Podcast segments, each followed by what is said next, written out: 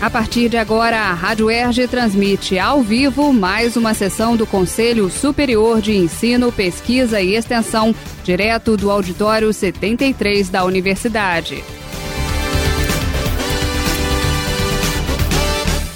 Bom dia a todas e todos. Vamos dar início a essa sessão Conselho Superior de Ensino, Pesquisa e Extensão da UERJ. Quero, em primeiro lugar, pedir a todos que façam um pé positivo em direção ao nosso companheiro Lincoln, que conduziu esse trabalho de planejamento que hoje tem é, seu momento importante aqui, e que não vai estar aqui entre nós. É, o Lincoln vai submeter uma cirurgia, que sofreu um descolamento de retina, tanto é, gostaria que todos fizessem pensamento positivo são ao banheiro a quem a administração central deve tanto é, por planejamento, pelos debates que foram realizados é, durante esses 68 dias, desde o AE 9 de 22 de maio, que iniciou o processo de planejamento e de discussão a respeito do, do funcionamento acadêmico da UERJ nesse período de pandemia. É, em função da, do afastamento temporário do professor Lincoln, assumiu a PR1 o professor Ricardo Barros, aqui presidiu as boas é, Como eu disse há pouco, esse planejamento, esse processo de discussão começou no dia 22 de maio, com o AEDA 29, quando é, foram dados os sinais importantes que o planejamento inicial, quando da suspensão das atividades acadêmicas em 16 de março, não resultaria volta presencial do segundo semestre. Essa era a expectativa de todos nós, que esse isolamento social demorasse uns três ou quatro meses e que, no mais tardar, no mês de agosto, todos poderíamos voltar às nossas atividades presenciais, como sempre foi. Mas, infelizmente, parece que em nosso país fizemos questão de fazer tudo errado. Não observamos atentamente as recomendações dos especialistas, coisa que a universidade sempre procura fazer, e as regras de isolamento acabaram sendo, aqui e acolá, flexibilizadas em todo o país, pela ausência de um comando nacional firme e seguro que desse proteção à nossa população. Mas o quadro está posto e nós temos que planejar o próximo da nossa universidade no texto.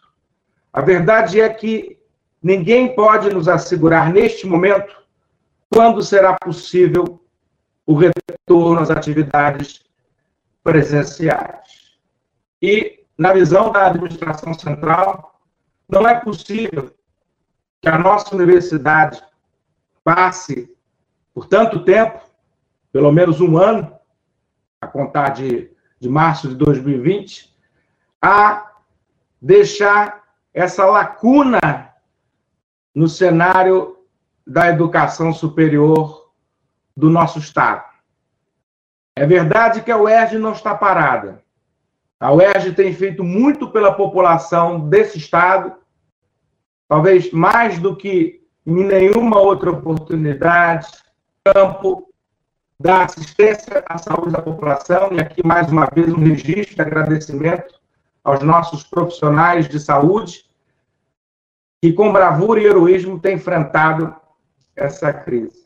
Também trabalhado com afinco nas pesquisas ligadas à Covid-19, na extensão, mas é preciso reconhecer que a nossa atividade de ensino, seja no âmbito da graduação, do mestrado, doutorado, na educação fundamental, no CAP, essa atividade de ensino é a que, até hoje, tem a maior visibilidade, a maior capilaridade, e é onde a nossa universidade conseguiu promover o maior projeto de inclusão social do estado do Rio de Janeiro.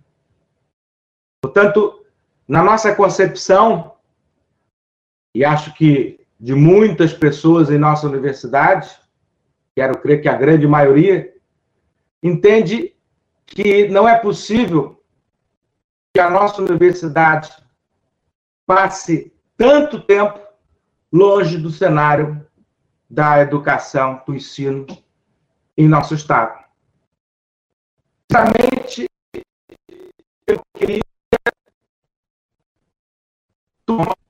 e nós podermos estar juntos novamente, exercendo presencialmente, como sempre fizemos. Mas é preciso reconhecer que isso não vai ser possível tão cedo. Portanto, nós temos que ter uma estratégia de sobrevivência. Nós temos que ter um planejamento e a nossa universidade continue desempenhando o seu papel no campo do ensino, ensino crítico, ensino emancipatório.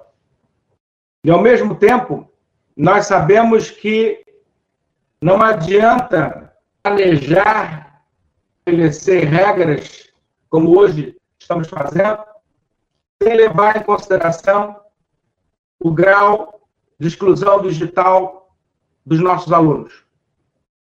E por que não dizer também dos nossos servidores docentes e técnicos. Por isso, a administração central tem feito um esforço muito grande para minimizar essa exclusão digital já verificada nos preliminares de nossas pesquisas. Nesse sentido, foi estabelecido o auxílio social para os alunos cotistas no valor de 600 reais, cela única, destinado à aquisição de material didático e inclusão digital. Também ontem anunciamos é, a autorização que a reitoria deu à PR4 para é, edita, emitir edital para aquisição dos alunos, não só cotistas, mas também vulneráveis, ou seja, aqueles é, cuja renda familiar per capita é de até dois salários mínimos, de pacote de dados de internet.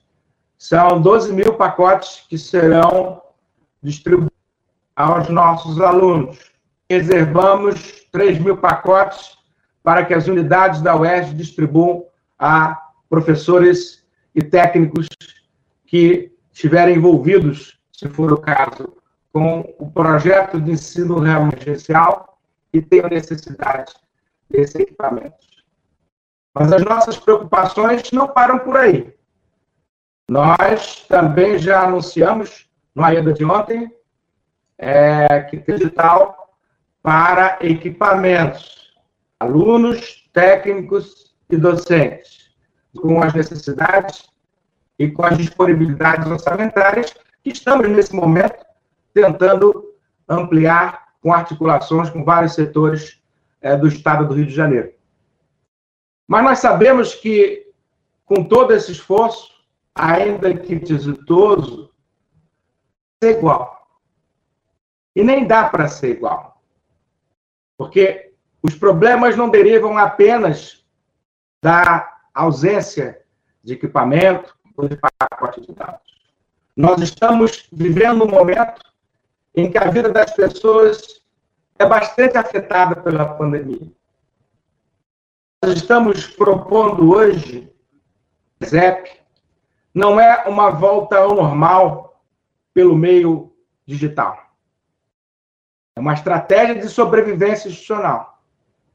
Porque a UERJ não pode se condenar ao isolamento neste momento, quando todas as universidades públicas do Rio estão voltando no mês de setembro, é, a partir de uma perspectiva de que não se consegue atingir a situação de normalidade para toda a nossa comunidade.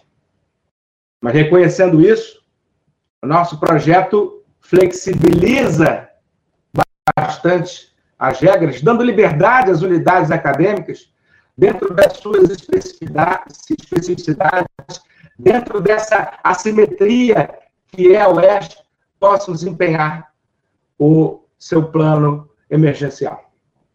E aí nós precisamos estar conscientes, nós, professores, de que o ensino remoto emergencial não se traduz simplesmente na repro conteúdo diante de uma câmara por meio de artes síncronas.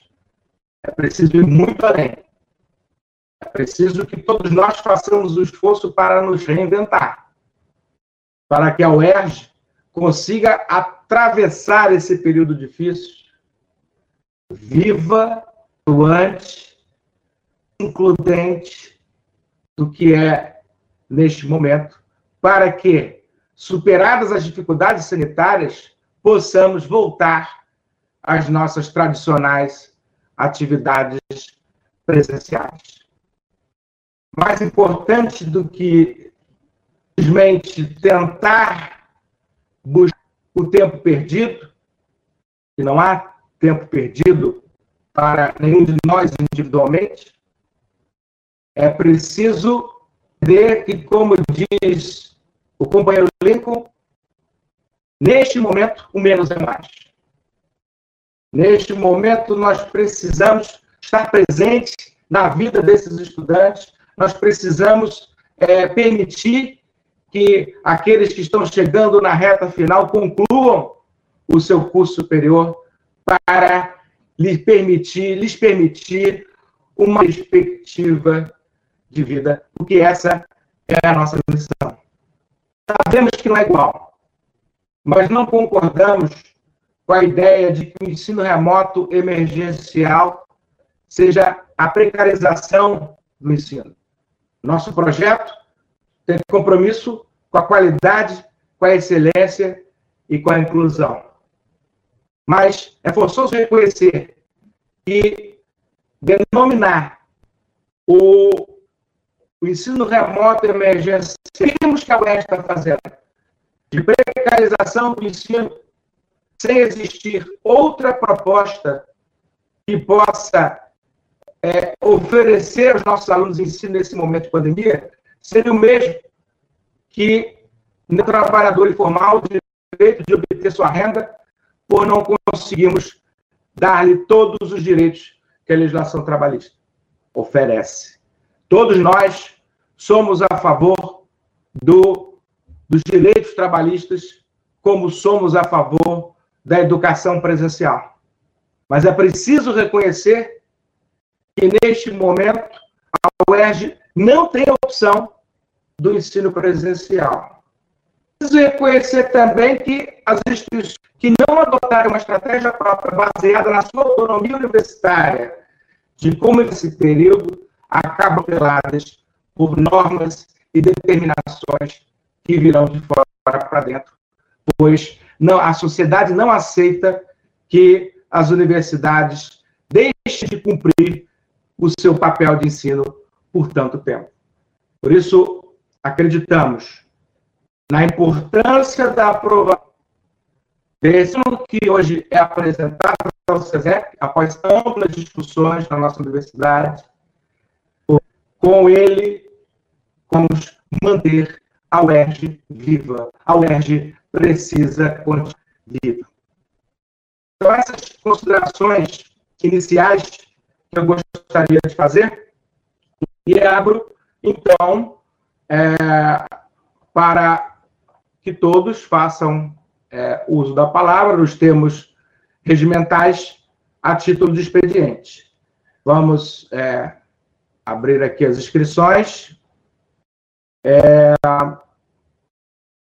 primeiro essa Ludmilla para já, já controlar isso é o professor Mário Carneiro. Vou então desligar a minha câmera e meu microfone pedindo é, tradicionalmente já fazemos, que assim seja feito, a câmera e o microfone só sejam abertas para quem for falar, para é, permitir uma adão, é, o melhores técnicos para todos. Muito obrigado e uma boa sessão. Bom dia a todas e todos. Bom dia, reitor, integrantes da, da mesa. Eu queria, em primeiro lugar, ler um documento aqui que será enviado para as direções é, das unidades acadêmicas é, sobre a normatização da, da execução do plano de acadêmico, acadêmico emergencial, é, que deverá ser aprovado hoje. Né? Então, é o seguinte, vamos lá. As disposições dessa normatização serão excepcionalmente no período de suspensão total ou parcial das atividades presenciais efeitos da pandemia Covid-19, na vigência do calendário acadêmico 2021 alterado, conforme a deliberação, não tem o número da deliberação, vamos esperar que seja aprovada hoje, podendo ser avaliado de acordo com a necessidade. Do plano individual docente, autoriza as unidades acadêmicas propor oferta colaborativa de disciplinas sendo computada no planinho a mesma carga horária para todos os docentes envolvidos.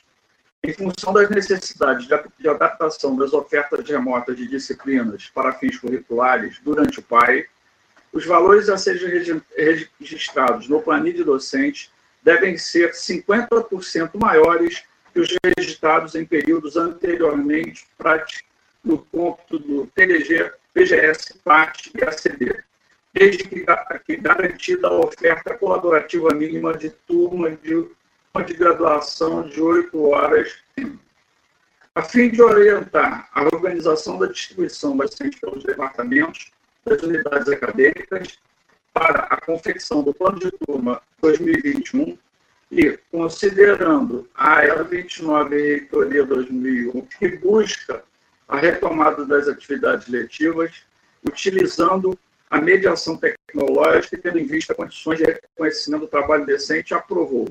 O plano individual docente, artigo 24, do PAI, será autorizado a unidade acadêmica a propor efeita, é, oferta ativa de disciplinas computada no PANIND a mesma carga horária docentes envolvidos.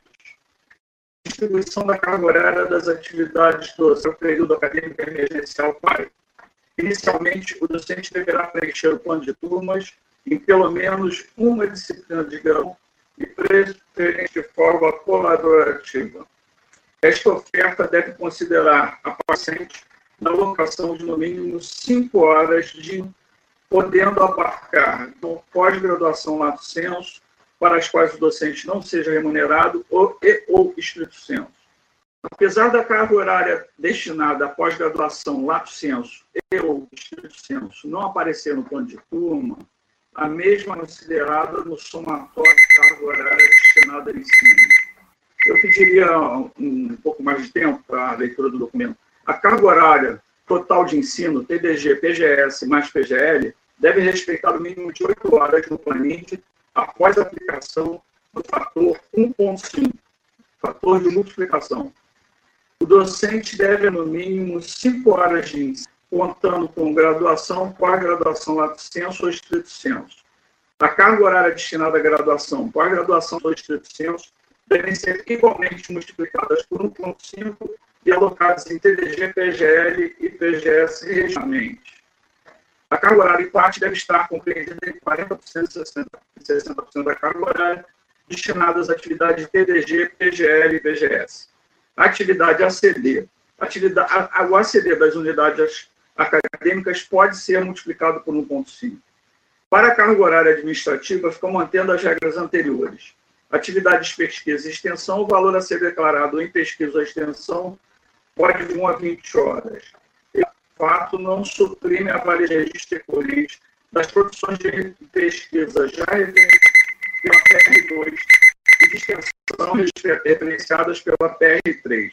Ao final do preenchimento, o total de horas semanais não pode exceder a carga contratual docente, 20, 30 e 40 horas. A proposta linear de acréscimo visa tornar mais operacional o reconhecimento sobre todas as ações letivas desde a sua formulação, execução, avaliação e acompanhamento. Em relação para o caso de aplicação, o DDG continua abarcando uma disciplina de educação básica.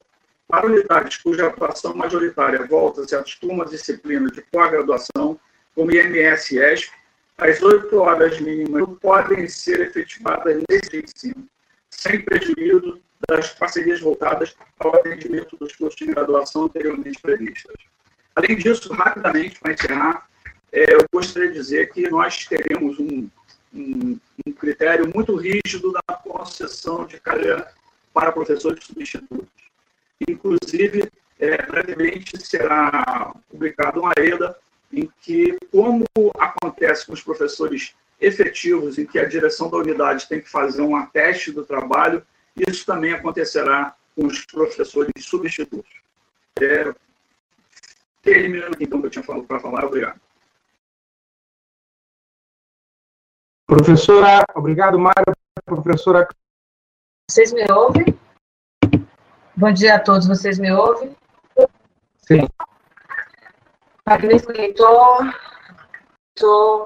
reitor, diretores de centro, senhoras conselheiras e conselheiros desse egrégio conselho.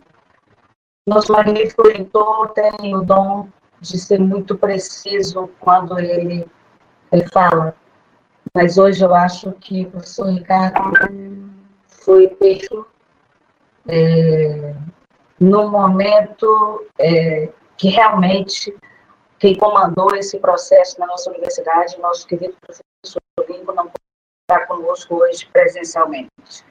É, mesmo assim, apesar da completude da fala do nosso magnífico eu queria fazer dois registros.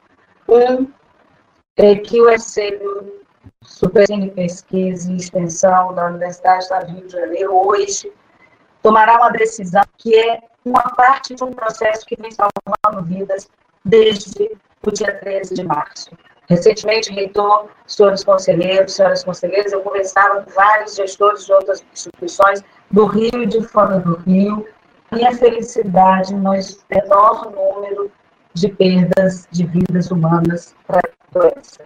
É claro que uma vida não tem preço e não se contabiliza a quantidade de mortos, mas a prontidão, a, a contundência a efetivação do isolamento socialmente por essa universidade salvou muitas vidas. Então, ontem, quando até o dia 31 de agosto, autonomamente, o, o, o isolamento e o não, a não atividade presencial continua salvando vidas. E hoje, nessa sessão do SESEP, é que Lincoln é reconhecido por todos nós, foi um comandante incansável de um ouvido, de uma disposição e de um, uma pulsão, é, essa alternativa, que hoje, concretamente, nós não escolhemos que fosse assim, mas hoje o ensino remoto é a garantia da vida de todos nós. Se alguns empresários desse país, se alguns gestores desse país, indiferente, felizmente, a universidade entende que a vida é um bem que tem que ser preservado a qualquer custo. Então, o ensino remoto, que é uma atividade e uma alternativa para salvar vida emergencial e excepcional as cores de inclusão magnífico dos 12 pacotes de dados que o senhor já autorizou a edital para o mesmo, a continuação e a busca de todas as alternativas de darmos garantias, e como o senhor também sempre diz, não deixarmos ninguém para trás. É a condição fundamental. Eu quero apenas desejar que esse conselho hoje consiga, contra o que estamos fazendo aqui, flexibilizar mecanismos para incluir todos e para não permitir que a instabilidade que começa a duas não faça dentro da nossa universidade.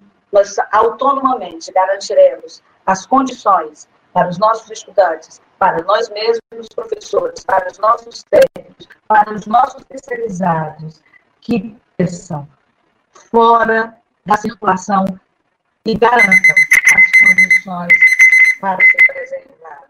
Muito bom dia a todos. Um beijo grande ao Lincoln, é, que não está aqui, na minha opinião, não é por acaso, é porque realmente ele já tinha deixado tudo pronto para nós hoje podermos nos debruçar e garantir essa condição excepcional, emergencial, temporária, que não escolhemos e que o único objetivo é salvar vidas. Muito obrigada, bom dia a todos. Obrigado, conselheira Cláudia. Com a palavra, conselheiro José Roberto. Bom dia. É, bom dia, magnífico reitor. A princípio, todos me ouvem? Tudo direitinho? Sim. Obrigado. É magnífico vice-reitor, os conselheiros. Eu vou tentar fazer uma fala breve. Uh, eu tenho apenas dois pontos para tratar. O primeiro ponto se desdobra em dois, duas abordagens. Né? O primeiro ponto é uma fala de agradecimento. Eu gostaria de, em primeiro lugar, fazer um agradecimento amplo à universidade, ao UERJ como um todo. É, é, tem que ser reconhecível e visível, não só da comunidade, como da sociedade do Estado do Rio de Janeiro como um todo e, e para além das fronteiras do Estado, o esforço que a comunidade vai fazer na tentativa dessas dificuldades. Né? Ah, então, eu gostaria de agradecer é, a universidade como um todo, a começar pelo corpo docente, pelos nossos corpos de trabalho e, profissionais de casa do campo da saúde, pelo esforço que a reitoria, as pró-reitorias, nos últimos meses, no sentido de personar essas dificuldades, isso mais visível recentemente, à medida em que não só a EDA, uh, mas também a própria minuta, e tanto a deliberação também na pós foram encaminhadas, e que elas, ao mesmo tempo que são, eh, foram parcialmente frutos de um, de um debate, é, sugeriram ainda mais reflexões e aprofundaram ainda mais as perspectivas diversas, levam, contribuem para que a Regiana pare para ter mais profundidade sobre os limites e os desafios que essa, é, é, ambas as propostas e o nosso contexto e o nosso futuro nos impõem. Tá? Fica aqui um agradecimento não só à comunidade docente e os profissionais, mas também fica, fica também um agradecimento, eu gostaria de as nossas representantes profissionais, né, tanto do ponto de vista dos funcionários, especialmente do ponto de vista dos professores, que o Oeste tem feito em levantar o debate a respeito da preocupação acerca da saúde, das condições. Um agradecimento ainda especial à minha unidade, que é o CAP, é, a respeito das preocupações que são intensas lá. Uma delas eu pretendo retomar à medida que formos discutir a, a minuta. O segundo do meu agradecimento é dirigido ao, especialmente ao professor Lincoln, né? É, professor Lincoln também me refiro às equipes da Prefeitura 1, todo o grupo de trabalho, assim como o CH também, mas na condição de conselheiro e, sobretudo, pelo fato de ser professor de mundo do Colégio de Aplicação. Do Colégio de Aplicação, eu gostaria de tecer também um agradecimento a ele pelo esforço que não é de hoje, é um esforço de longa data, é um esforço que ajudou a construir o Instituto de Aplicação como um Instituto de Aplicação, todos nós sabemos disso, recentemente dedicado a essa perspectiva de que é uma reconstrução do nosso processo e de trabalho nesse contexto. Para concluir, o magnífico diretor e o egrégio conselho, eu gostaria de comunicar a existência de uma carta manifesto produzida pela, pelo colegiado docente do CAP e que ganhei a incumbência de trazer a esse conselho. Eu gostaria de receber alguma orientação sobre a melhor forma de encaminhar essa carta o nosso ela fosse lida ao, ao conselho, mas eu sei que isso, de certa forma, é a comunicação e a fala é, externa ao, ao, colegiado. Então, eu gostaria de receber alguma orientação da melhor, a respeito da melhor forma de encaminhar ou é, é, dirigindo elas notas copiadas, muito bem como fazer isso, mas eu ficaria muito grato em assim, tornar acessível para os conselheiros nesse exato momento, tá bom? Um grande abraço para todos, muito obrigado. Obrigado, conselheiro José Roberto. E a forma mais fácil é relacionar, é, encaminhar aqui para a Ludmilla, que ela coloca em notas compartilhadas. A Ludmilla pode, pode orientar como fazer isso é, da forma mais fácil. É, vamos a, a ouvir o inscrito é a conselheira Gisele. Bom dia a todos. É, é, na verdade, agora, no expediente, eu vou me ater a, a, a fazer um, uma questão muito pontual à fala do, do magnífico vice-reitor, professor Mário, é, porque eu depois vou ler o meu relato, em que eu falo várias coisas diferentes.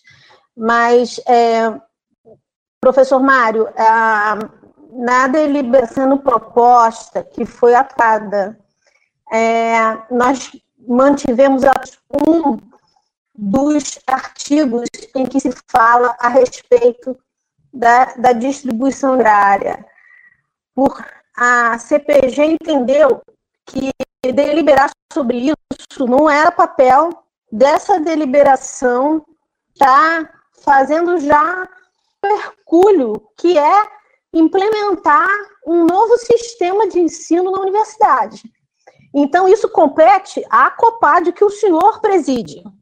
Então, essa proposta que o senhor falou que está enviando para todas as rádios, talvez, perdoe assim, a, a, é, a, palavra, seja um pouco precipitada em termos de que deveria talvez ser é, fruto de, de um processo de reunião com a COPAD como um todo, porque é, é uma decisão que é, tem que ser logicamente apropriada para cada peculiaridade de cada unidade, de cada instituição. O mesmo falou em relação ao CAP e o ERG, que, por exemplo, no final da sua fala, o senhor falou que vai ser bastante severo em relação aos professores substitutos.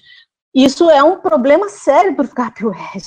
Então, assim, é, eu gostaria que o senhor é, é, pudesse levar em consideração essa questão, talvez é, aliar a, a questão a, do encaminhamento dessa, de, dessa a, ação né, da carga horária é, e aguardar, prove primeiro essa deliberação que está em discussão no momento, antes de terminação que, segundo o ento da CPG deveria ser feito no ambiente da COPAD, não neste ambiente. É isso que eu queria colocar. Os meus colegas que estão aqui presentes talvez queiram fazer algum comentário nesse sentido.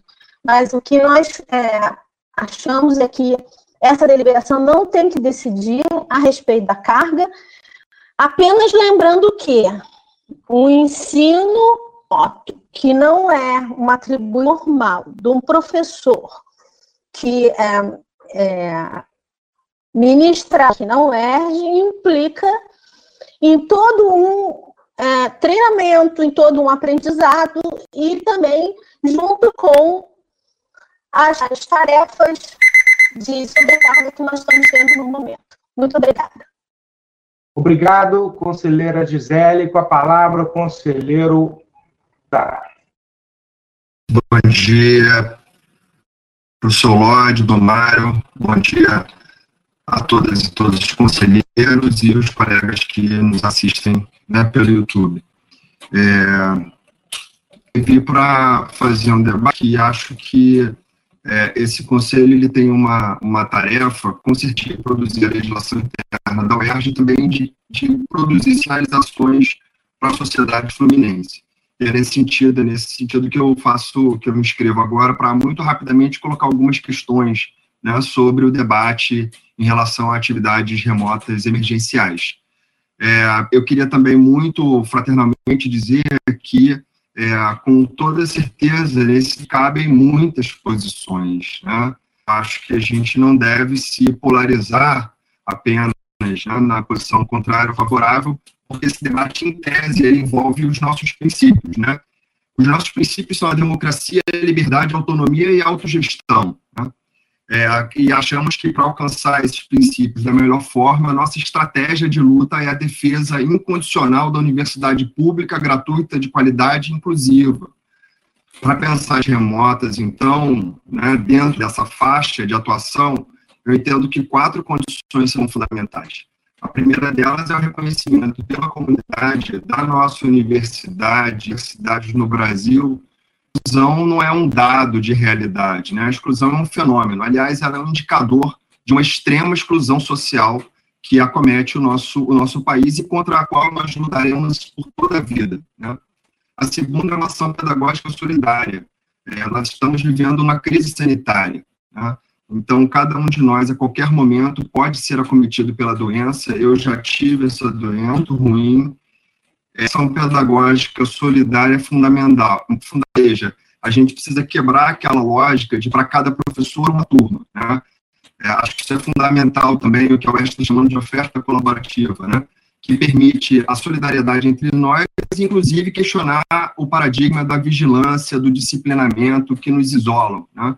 e que fazem a solidariedade virar uma atividade de cafezinho, no momento, infelizmente, não é possível.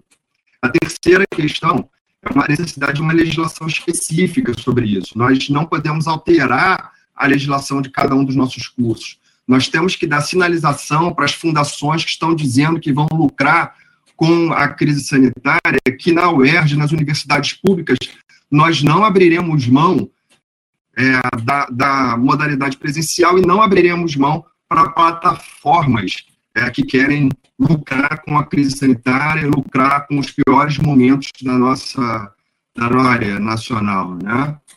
terceira, a quarta ideia, a ideia de que a aula é apenas uma aula no suporte remoto. E eu queria dizer isso lembrando a questão. Não é, é uma orientação importante, né? Toda vez que a gente faz encontros síncronos, eles exigem muito de internet, né? E, portanto, eles fazem, eles são mais excludentes. Mas isso também é possível fazer um curso muito excludente no presencial se eu deixo muitos textos na, na Xerox impossíveis né, de serem lidos num semestre e faço uma prova em cima deles. Então, é, como disse um, um, amigo meu hoje de manhã, a precariedade ela não foi inventada na exclusão digital. É, a luta contra a, pre, a, precariedade nas universidades públicas, na educação pública, ela é a luta das nossas vidas. Né? Eu acho fundamental concluir é que essa, essa luta né, ela é, ela é uma avenida. Né? A nossa avenida é a avenida pela educação pública de quase socialmente referenciada e inclusiva. Nós podemos ter diferentes posições nesse momento, é importante que o debate acolha essa diversidade, mas ficamos o horizonte de que a nossa avenida, se nós damos passos diferentes nesse momento, a nossa avenida fundamental é a defesa é, indiscutível da universidade pública da autonomia universitária, da nossa democracia. Então, é com esse espírito que eu, eu entro hoje é, no diálogo com todos nós e acolhendo todas as, as posições. Obrigado. Obrigado, conselheiro Bruno. Compartilho das suas preocupações, das suas palavras. Professor Mário Carneiro pede a fazer um esclarecimento à professora Gisele. Por favor, professor Mário. É, bom, eu, eu peço desculpas se eu não pude me expressar bem, talvez, mas esse documento que eu li foi um documento aprovado pela COPAD, baseado no que foi aprovado pela COPAD. É, e esse documento ele está ligado à deliberação que vai ser aprovada hoje. Né? Tanto que ele diz aqui que o unidade 2021 está operado conforme a deliberação XXX, que a gente não tem número da deliberação, podemos ser avaliados de acordo com a necessidade. Quer dizer, a Comissão Permanente de, de Carga Horária e Avaliação Docente, COPAD, dispõe sobre a criação de normas para planejamento e execução do período acadêmico emergencial. E aqui, o que foi aprovado foi justamente uma grande preocupação na inserção do professor na modalidade tecnológica, né? na mediação tecnológica. Por quê? Porque a gente sabe que vai causar uma série de modificações no trabalho docente. Ele vai ter que é, não conhece, equipamentos, tem a preparação da aula, tem o acompanhamento dos alunos. Isso gera um volume de trabalho imenso. Justamente por isso, a gente está é, entendendo que a carga horária que seria é, normalmente X, o professor pode aumentar 50% necessariamente é, mantendo a disciplina anterior. Hoje a gente está concedendo a ele tempo a mais para ele poder fazer o que ele dá em termos de material. Além disso, a gente está tá, é, também tá permitindo que vários professores possam inseridos na ensino. Isso não podia acontecer antes. Então, é, eu queria deixar bem claro que esse documento foi baseado no que foi aprovado pela COPAD e que ele pensa justamente em melhorar, em dar oportunidade para que o, o, o docente possa ter mais tempo para preparar é, o seu material. É, e, e, já falar que na terça-feira a gente já tem uma nova reunião da COPAD marcada, e se houver necessidade de se fazer alguma modificação, alguma, algum tipo de alteração importante, será feito. Obrigado. Obrigado, professor Mário. Agora passo a palavra ao pró-reitor de graduação interina, o professor Ricardo Barros. Bom dia, magnífico reitor, ilustres conselhos. Eu me inscrevi apenas para registrar que nós estamos nos nossos pensamentos positivos para a recuperação do professor Lincoln e coloco-me inteiramente à disposição da UERJ para tentar substituí-lo à altura neste período. Muito obrigado. Obrigado, professor Ricardo. Contamos com o seu apoio. Inscrito? Bom, então vamos à ordem do dia, é, o ponto, ponto da pauta, apreciação de deliberação que normatiza o período acadêmico quinzenal, relator, conselheiro Fábio Messon, a quem passo. Olá, bom dia. Estão me ouvindo? Ouvindo e vendo bem.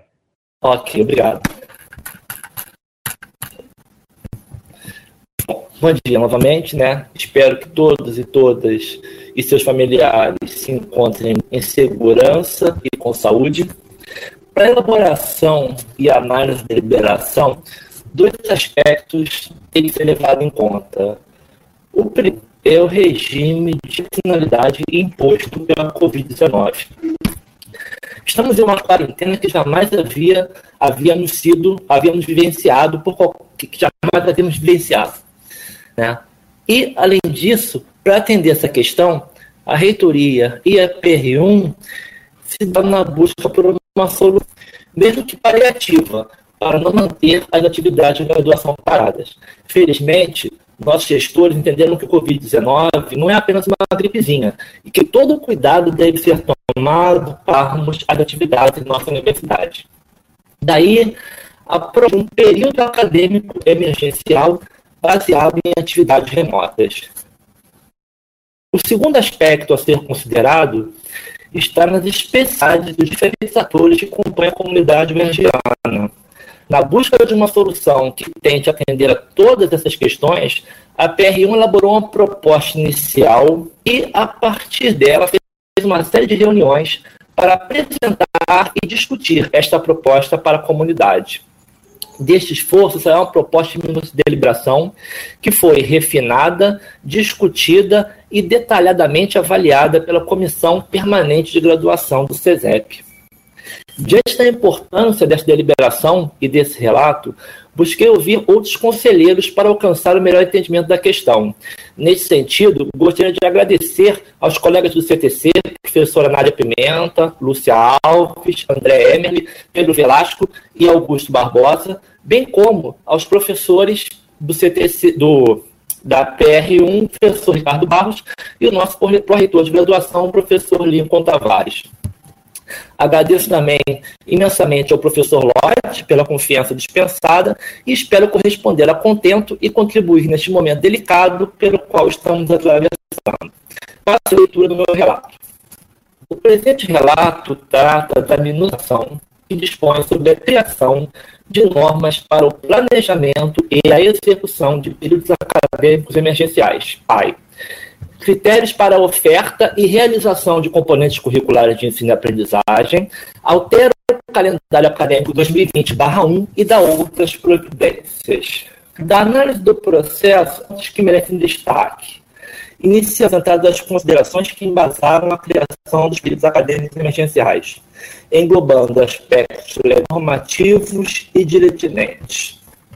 Em seu é definido o período acadêmico emergencial por meio de calendário acadêmico emergencial e regular em caráter excepcional e temporário a oferta de atividades de ensino de remotas, atividades letivas emergenciais. Durante a vigência do calendário acadêmico emergencial, ressaltar que as disposições dessa deliberação vigorarão excepcionalmente durante o período de suspensão total ou parcial das atividades presenciais decorrentes da pandemia da Covid-19, com início na vigência do calendário acadêmico 2020-1. São consideradas atividades letivas emergenciais atividades que poderão ser realizadas e concluídas de forma parcial ou integral em regime domiciliar, mediadas pelo uso de tecnologias digitais através de atividades didáticas síncronas e assíncronas. Estas atividades terão cargas horárias equivalentes às oferecidas nos períodos presenciais anteriormente praticados. Em 2, é definido que a unidade acadêmica poderá, em excepcional, aprovar em conselho departamental o exame de proficiência de disciplinas integralmente teóricas para estudantes concluintes 2020-1. Os estudantes inscritos nas ALES, né, que são as atividades acadêmicas letivas emergenciais, estarão dispensados da exigência, da exigência de frequência presencial. A UERJ garantirá a prorrogação da integralização curricular por um ano para os cursos seriados ou dois períodos para os cursos de créditos, a partir da data de vigência do calendário acadêmico emergencial, podendo deste tempo ocorrer prorrogação, sem estarem contabilizadas como solicitação de prorrogação de prazo de integração curricular nos termos da deliberação ERG 37/2019. Será permitido aos estudantes graduação no PAI se inscreverem no mínimo em uma disciplina em uma disciplina, seja obrigatória ou eletiva. Os estudantes que tiverem de alguma forma impedidos de realizar as ALES receberão nos respectivos períodos um trancamento especial de matrícula, que não contabilizará para o limite de seis períodos a que cada estudante tem direito pela deliberação UERJ número 08/2002. O trancamento especial de matrícula poderá ocorrer até o término do PAI. O cancelamento de disciplinas após o período SAID poderá ser requerido à unidade acadêmica pelo estudante até 30 dias corridos antes do último dia previsto aulas do PAI. Esta é a proposta em caráter de excepcionalidade e temporalidade, com vigência enquanto permanecerem as medidas de isolamento vistas pelas autoridades estaduais na prevenção e combate ao Covid-19 a UERJ estabelecer acompanhamento para que, quando do retorno às atividades presenciais, com a continuidade dos componentes curriculares, desenvolvam-se estratégias acadêmicas de ofertas que busquem mitigar perdas de todos os estudantes, inclusive daqueles que, porventura, não conseguiram prosseguir com matrícula ativa durante o PAI. A proposta de minuto de deliberação foi inicialmente apresentada pela PR1 e discutida em diversas de nossa universidade. Eu contemplar da menor da melhor a diversidade e as especificidades dos segmentos que compõem nossa comunidade e perspectivas unidades que a integram. Essa proposta minuta foi criteriosamente analisada e aprovada por unanimidade pela Comissão Permanente de Graduação do CESEP. E, no parecer, ressalto a qualidade do trabalho, bem como a minha concordância com o texto. Entretanto, com o intuito de contribuir dar mais clareza à deliberação, gostaria de ressaltar cinco pontos.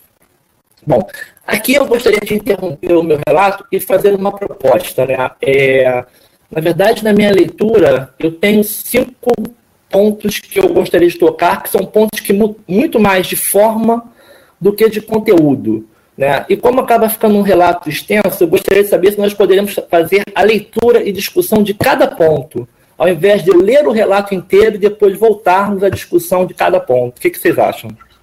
Acho melhor. Então, perfeito, obrigado. Bom, primeiro ponto: definição do tipo de disciplina. Na linha A do inciso 1 do artigo 3, são consideradas como atividades letivas emergenciais disciplinas eletivas obrigatórias teóricas oferecidas aos estudantes de cursos de graduação e de educação. Ao consultário de identificação da disciplina do DEP PR1 UERJ, verifica-se que uma mesma disciplina pode ter em sua carga horária distribuída entre aulas teóricas, práticas, trabalhos de campo, de laboratório e estágios.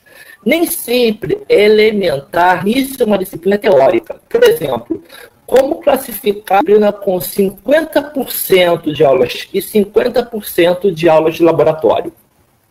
Entendo que o principal foco das atividades remotas é suprir as atividades teóricas. Entretanto, por estarmos num regime de excepcionalidade, em função da disciplina e da experiência do docente, uma atividade prática pedagógica pode ser realizada de forma ou ainda um, pode ser substituído por um simulador.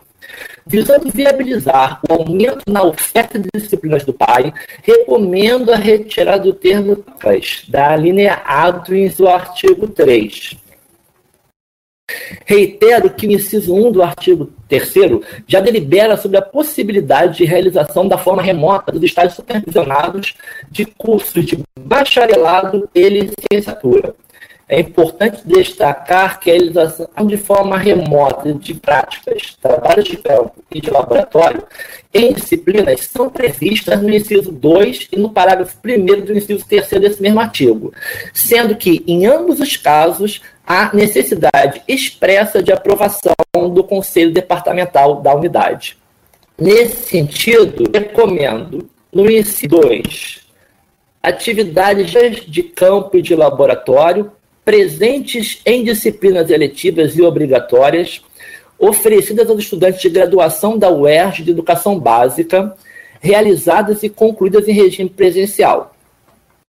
E no primeiro parágrafo do inciso terceiro, não sendo possível o desenvolvimento de atividades práticas de campo e laboratório presentes em disciplinas eletivas, é, eletivas e obrigatórias oferecidas aos estudantes de graduação e de educação básica. Né?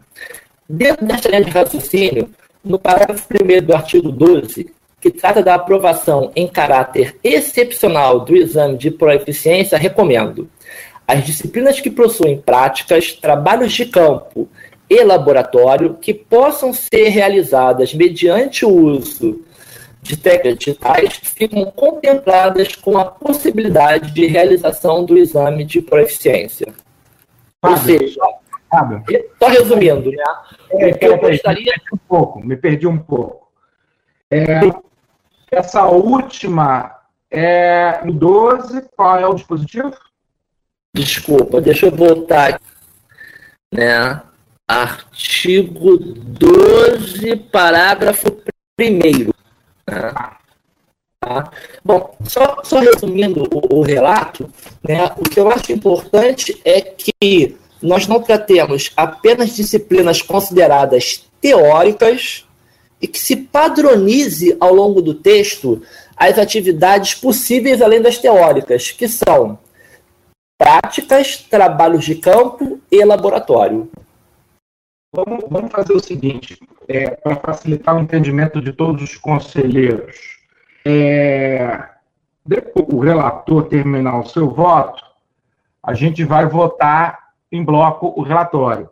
Mas, para facilitar isso, vamos examinar essas alterações pontuais que o conselheiro relator está propondo, para saber se alguém tem, é, tem alguma opinião às alterações sugeridas pelo relator.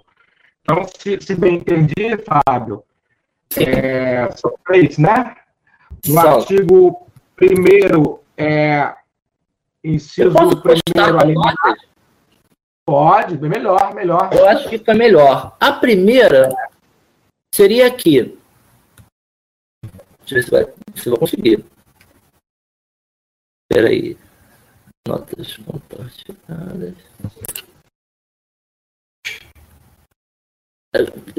Tá aparecendo para vocês?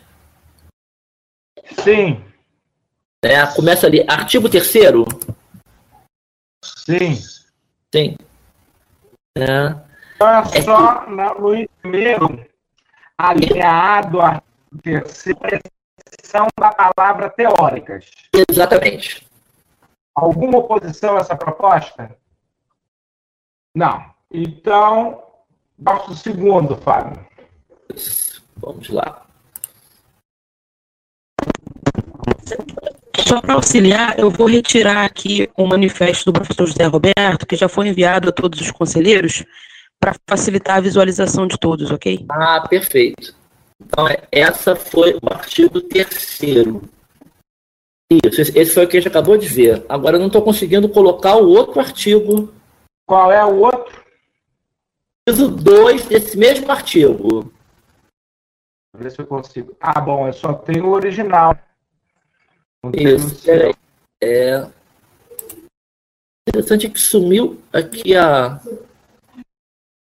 Foi. Não, foi o mesmo. Agora foi. Aqui, ver se foi. Foi. Acho que é o delay da minha internet, né? É, agora foi mais uma vez, inclusive. Cadê? Aqui, artigo 3 inciso 1, já repetindo. É, repetiu agora, agora entrou. Não. Entrou saiu. novo? Entrou e saiu. Inciso 2. Ah, agora. Isso. É. A minha única sugestão é centralizar a atividade de prática, de campo e de trabalho e de labor, né? Não, não é esse. Agora, Agora entrou. Agora entrou certinho. A minha, minha sugestão é sempre padronizar, né? Lá no inciso 2, atividades de práticas de campo de laboratório presentes em disciplinas eletivas e obrigatórias exercidas dos estudantes de graduação de educação básica. Então, tentaria o que está sublinhado. Pois não. É... Alguém é contra a sugestão do relator? Eu faria, faço a mesma proposta no primeiro parágrafo do inciso 3. Então, então todos todo já é, com a segunda, vamos agora a terceira.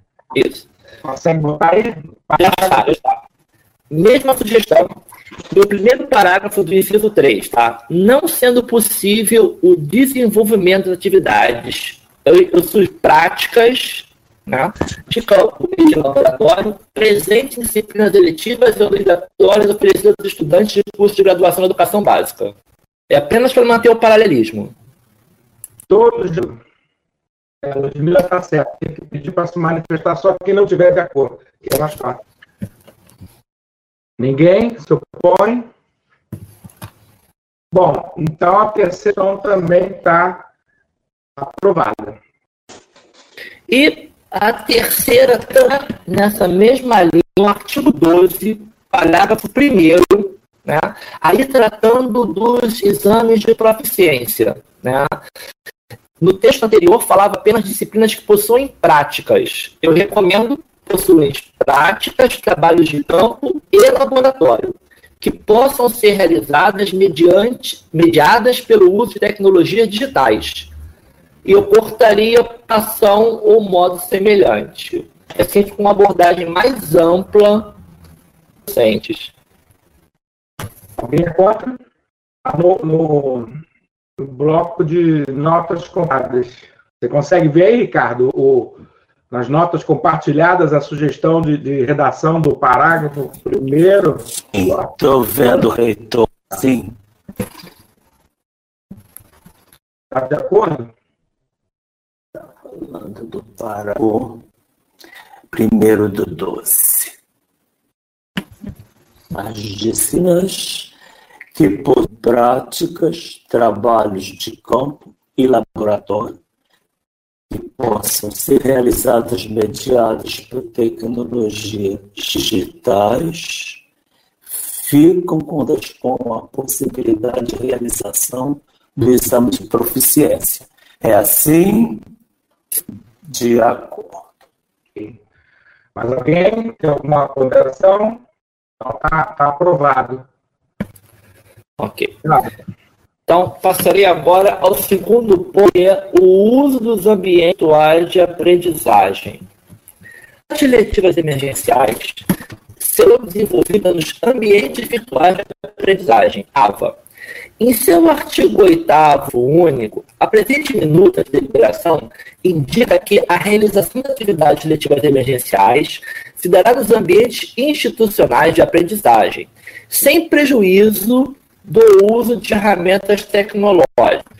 Por outro lado, a CI tem número 153, 4 de julho de 2020, indica que as unidades acadêmicas poderão usar seus AVAs desde que haja o preenchimento das informações gerais no AVA institucional.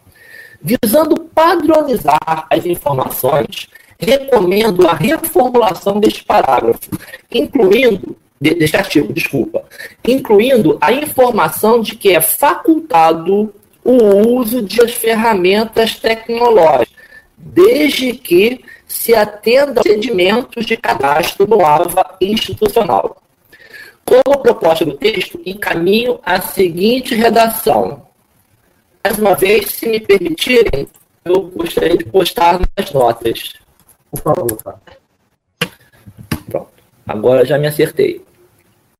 Em sublinhado é o que eu estou acrescentando e o que está arriscado é o que eu estou propondo remover, tá? Então, o artigo 8 ficaria: as áreas são essencialmente constituídas por atividades didáticas, sim, preferencialmente assíncronas, realizadas por meio de mediação tecnológica, sendo assegurada a autonomia didática em consonância com os marcos legais referentes ao sigilo e à proteção de dados dos usuários.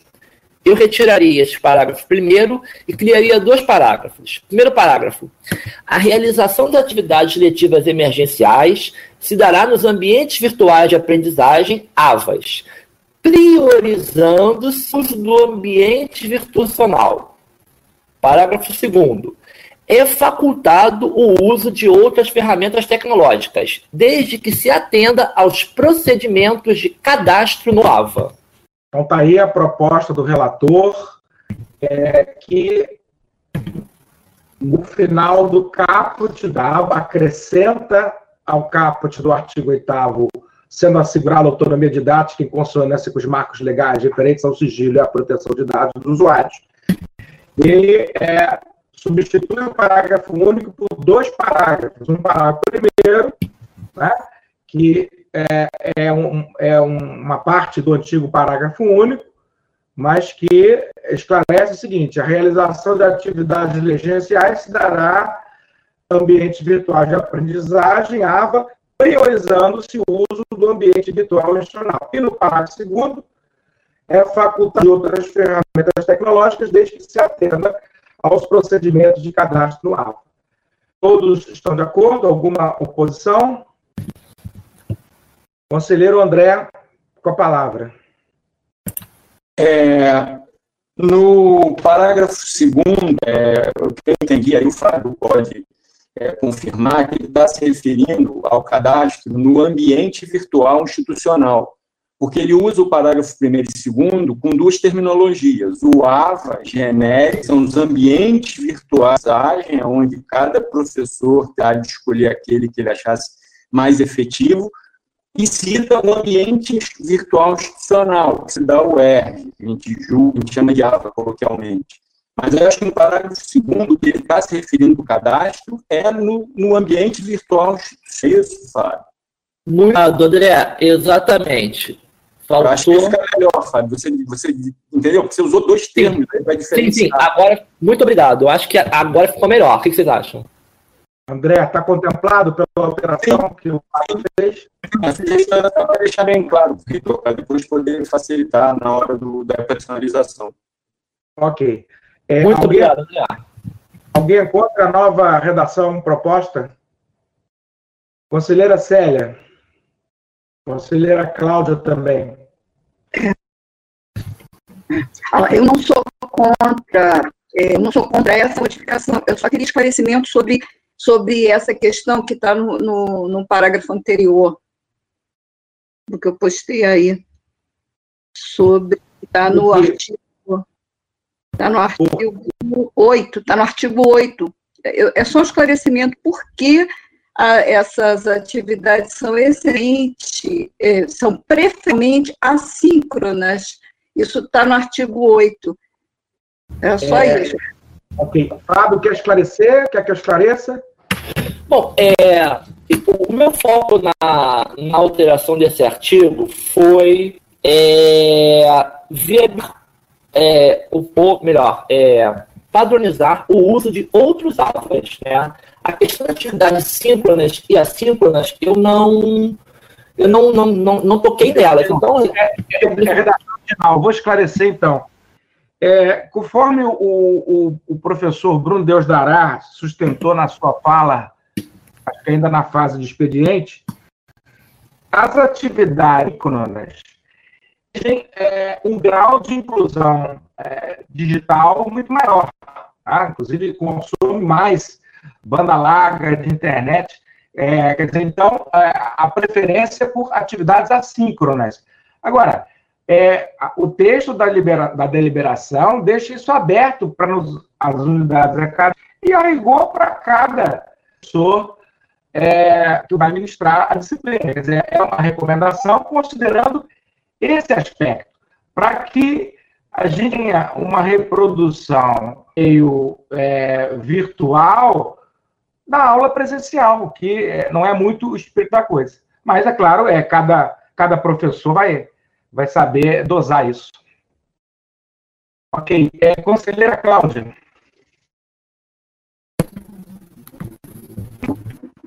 Magnífico, então não tenho mais dúvida. Foi esclarecido. Okay. Relator, prossiga. Bom, terceiro ponto, plano de curso. O plano de curso é um documento a ser criado para atender ao pai e trata-se de um. Oi, desculpa. Artigo qual é? Não, não, plano de curso. Eu vou artigos. Só, só é, introduzir. O plano de curso é um documento a ser criado para atender ao pai Trata-se de um documento da unidade e deverá constar institucional, não havendo necessidade de seu envio a PR1. Assim, recomendo as seguintes alterações. No artigo 5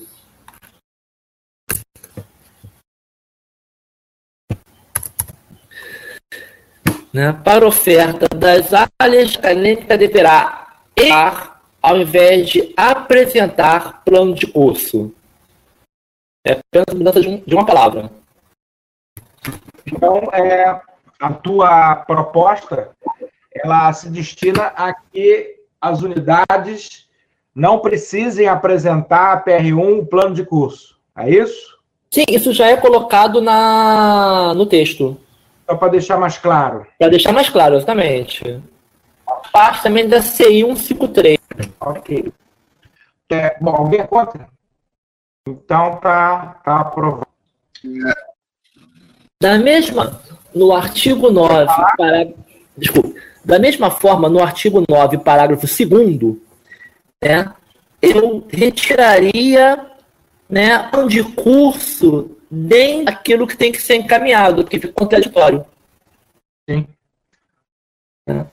Já está na tela. Alguém é contra?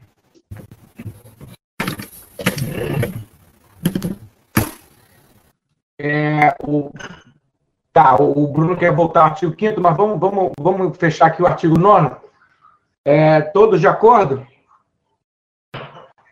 Então, Bruno, fala aí sobre o. Cláudia está digitando aqui, é sobre o artigo 9 é, é o quinto. Houve uma dúvida, porque é,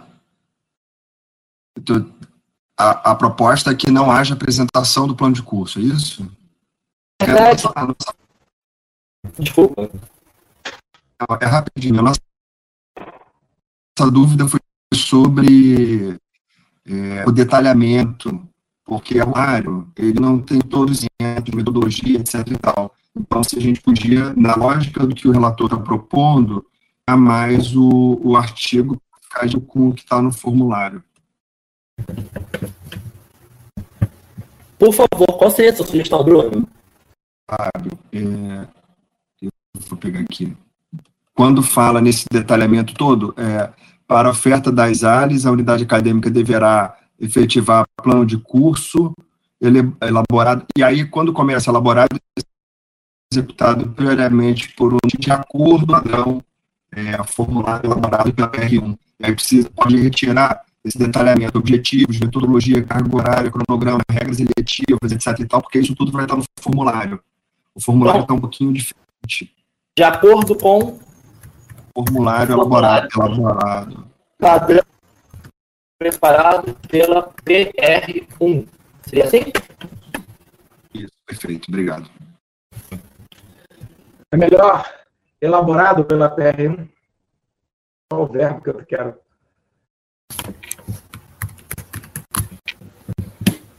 Dá um enter aí para separar o que saiu. Isso. Tá bom assim, Bruno? Agora eu fiquei com uma dúvida, Vitor. Fala, Ricardo. O formulário é, a que o professor Bruno se refere não seria o plano de trabalho? Ele está falando do plano de curso. Esse artigo se refere ao plano de curso. Bruno? É, eu estou me referindo ao plano de trabalho. Isso. E ali nós estamos nos referindo, nesse artigo, ao plano de curso. Que cada docente ou grupo de docentes né, vão fazer para uma determinada oferta de disciplina ou disciplinas. Terá um plano de cu daquele, daquela oferta. E isso deverá ser encaminhado. Não será encaminhado, não será encaminhado à unidade, à unidade que, com base nisso, vai fazer o seu plano de trabalho. Aí sim que tem um formulário. Esse não é no meu entendimento. Agora, eu posso até pedir confirmação, magnífico reitor, com a professora Márcia Taborra. É, Ricardo, você gostaria então de, de, de, sugerir aí uma redação em cima que está agora na tela para esclarecer esse ponto que você ama? Sim, vamos voltar. Notas compartilhadas. Estamos no artigo quinto. quinto. Para a oferta da unidade acadêmica deverá estar, está correto, plano de curso elaborado, executado prioritariamente por mais de um docente de acordo com. É, eu não estou certo que nós tenhamos um formulário padrão para o plano de curso. Né? Eu achava que devia estar mais detalhado. Caso, deveria voltar à redação anterior. Esse é meu ponto. Que aí nós padronizaríamos plano de curso para todos os cursos. É, reitor, pode um esclarecimento? Por favor, professora Rosana. É, então, a ideia é, como o professor Fábio já ressaltou, né, em relação à autonomia docente, a ideia é que esse plano de curso, nós não fizemos um formulário para o plano, não, nós fizemos um formulário o plano de trabalho, que é alguma coisa mais abrangente. A gente entende, então, que o plano de curso que ser realizado pelo ativado, né, como o professor sugeriu, pela unidade, é, sem uma necessidade de apresentar isso para a PR1, porque isso é da organização dos professores e das suas disciplinas. Por isso, a, a, a questão de que o, que o professor Fábio sugeriu, eu achei que se adequaria é, melhor. Né? É, em relação ao detalhamento, ele continua tendo que existir, porque isso é o que a maioria dos professores usualmente já fazem, e, e a gente tem um registro disso, inclusive nos projetos pedagógicos dos cursos. Né? Então, que há algumas diferenças em relação à, à, metodologia que vai ser proposta, mas é, nesse sentido que eu defenderia a proposta do, do professor Fábio, acho que ela ficaria mais apropriada. Eu também sou de acordo né, com a proposta, que ela fica mais de lado, mas já que nós não temos um formulário para esse plano de curso. Eu postei Obrigado, a proposta original também, pronto, tem as duas. É, conselheiro Bruno, das ponderações do professor e da professora é, você mantém a proposta ou, ou adere ao que o relator tinha originalmente proposto? Por favor, reitor, eu gostaria de fazer um esclarecimento também. Porão. Conselheiro Zé Roberto. Isso é apenas pontual, talvez o Fábio possa nos ajudar, é que quando a gente faz referência à dimensão do plano do curso, plano de trabalho, eu, eu fico preocupado em ter maior clareza de em, em qual das duas, em quais, em quais dos dois âmbitos a diversidade das práticas de abordagem uh, para as propostas pedagógicas pode, pode ser manifestada. Isso porque vai ser evidente na natureza do CAP é, necessidade de uma apresentação de diversidade de propostas de trabalho de, mais ou menos distintas, é, no que diz respeito ao contato com o trabalho pedagógico com os alunos. E aí eu fiquei um pouco na dúvida de como é que isso poderia ficar assegurado é, no documento. É só isso. Se me permite, professor, eu acho que é no plano de curso. É no plano de curso que há o detalhamento da metodologia, das regras de controle, tudo tudo está detalhado no plano de curso. Ok. É, o plano de turmas, ele é mais um agregador de informações. O plano de trabalho, desculpa. Ele é mais um agregador de informações. É o artigo 9. Eu, eu vislumbro que talvez a gente tenha uma. precise apresentar uma diversidade de, ainda dentro do curso. Né? O Instituto é muito complexo, dinâmicas pedagógicas distintas, abordagens muito distintas em termos de, de parâmetros curriculares, né? talvez se, se faça necessário. Bom, é, eu indago do conselheiro relator se vai manter a redação original e indago também ao professor Bruno, Deus dará, se diante dos esclarecimentos mantém a proposta que também está na tela aqui, mais acima. Retiro. Professor Bruno? Retiro. Retiro. E então, são as duas propostas. O artigo 9 acho que já está tudo esclarecido, né? Uhum. Então vamos, vamos adiante. Perfeito. Estão aprovados? Sim. Tem? Então, vamos passar agora para o item 4, que é o calendário acadêmico emergencial. O calendário acadêmico emergencial corresponde a um anexo desta deliberação foram apresentadas quatro propostas de calendário diferentes na duração do período acadêmico emergencial, com 10, 12, 13 e 14 semanas. Em consonância com o aprovado na CPG e a solicitação dos estudantes, reforça a emendação do calendário com três meses, cujos principais pontos são inscrição em disciplinas 3 a 9 de setembro, Início das aulas, 14 de setembro. Término das aulas, 12 de dezembro. Exames finais para o regime de crédito, 14 a 18 de dezembro. Exames finais para o regime de seriado, 14 a 16 de dezembro. Diante da abrangência desta deliberação, tratar apenas do semestre 2001 mesmo constando no calendário uma proposta para 2020-2, novamente apoio o aprovado na CPG para que neste momento seja aprovado apenas o calendário referente a 2020-1, deixando a discussão sobre 2020-2 em fundos dos desdobramentos de quarentena. E complementando, a Faculdade de Ciências Médicas apresenta calendário próprio para o curso de medicina e encaminhou a PR1 a proposta de calendário 2020-1. Os principais pontos são para turmas de primeira e terceira séries, inscrições em disciplinas 3 a 8 de setembro, início das aulas 8 de setembro, término das aulas 9 de dezembro, Provas finais, 10 a 15 de dezembro, RFN, 14 a 19 de dezembro.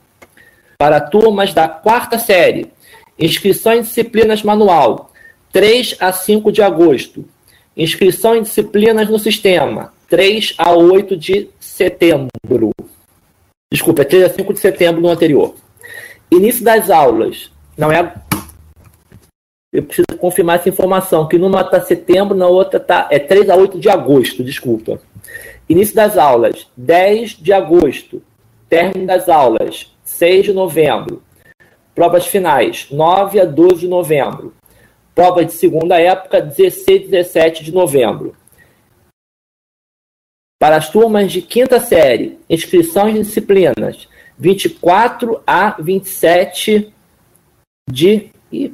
Gente, desculpa, eu vou ter que voltar aqui nos calendários, que eu acho que na hora de copiar eu posso ter trocado alguma informação.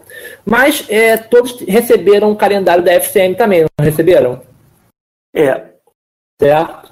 Uma parte. É, posso propor uma coisa?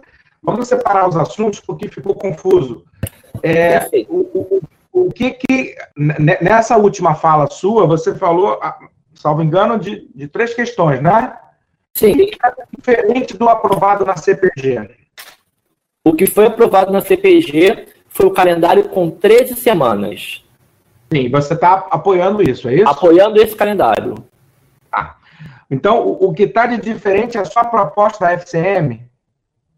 A proposta da FCM ela foi acrescentada ao processo, está, ela conta no processo, os conselheiros receberam. Né? Mas também foi aprovada pela CPG. Ah, e, okay. Por e-mail, né? Porque não teve como fazer sessão uh, presencial. Ok. Presencial, virtual. é, então, é, o, o seu encaminhamento em relação às duas questões vai em consonância que já está aprovado pela. Não é isso? Sim. Em relação ao calendário de três semanas e em relação ao calendário da FCM.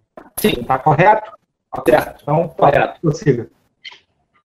Por favor, é, prossiga, então, na, na, na explanação. Não, então, retornando, é, a minha proposta é a aprovação do calendário de três semanas, que já foi aprovado pela CPG, do calendário da FCM, que foi aprovado pela CPG, e a aprovação apenas do para 2020 barra Essa é a proposta. Também aprovado pela CPG. Estava aqui com um problema de ligar o microfone. Aliás, estamos vivendo dias que os microfones abertos causam bastante dissabores quando feitos na hora errada.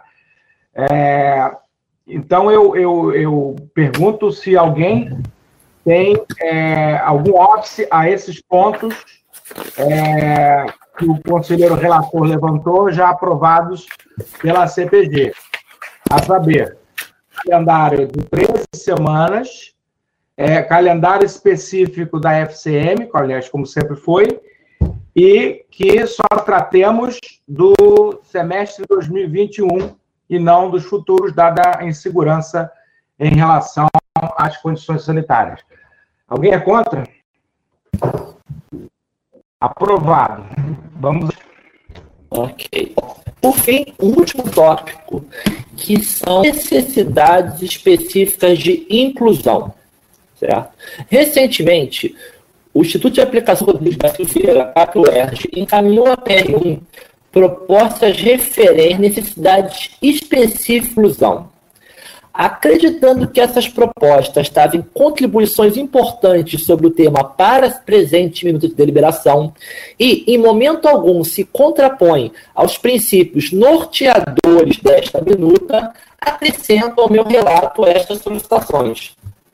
Então, o, o que aconteceu? O, o CAC encaminhou, né, é, informações sobre é, necessidades específicas de inclusão, é um trabalho que o CAP faz, já que já desenvolve há um, há um tempo, e elas já eram na, na, na minuta discutida na CPG. Tá? Como são é, complementos ao texto, não apoia ao, ao que foi proposto, eu proponho acrescentá-los ao texto. Eu poderia postar como nota, se todos concordarem. Bom, né? Bom, primeiro aqui são nas considerações iniciais a inclusão dos seguintes itens. Tem um, dois, três, cinco considerantes que info, é, trazem questões referentes à acessibilidade, à inclusão. Né? Posso ler se desejarem. Acho que está na tela, né? Está todo mundo vendo, né? Sim.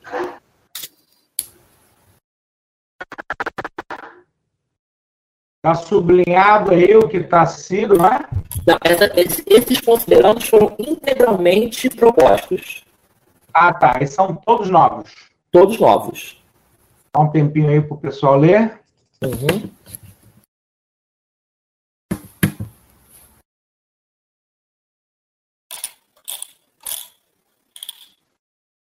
Todos de acordo? Melhor, algum desacordo?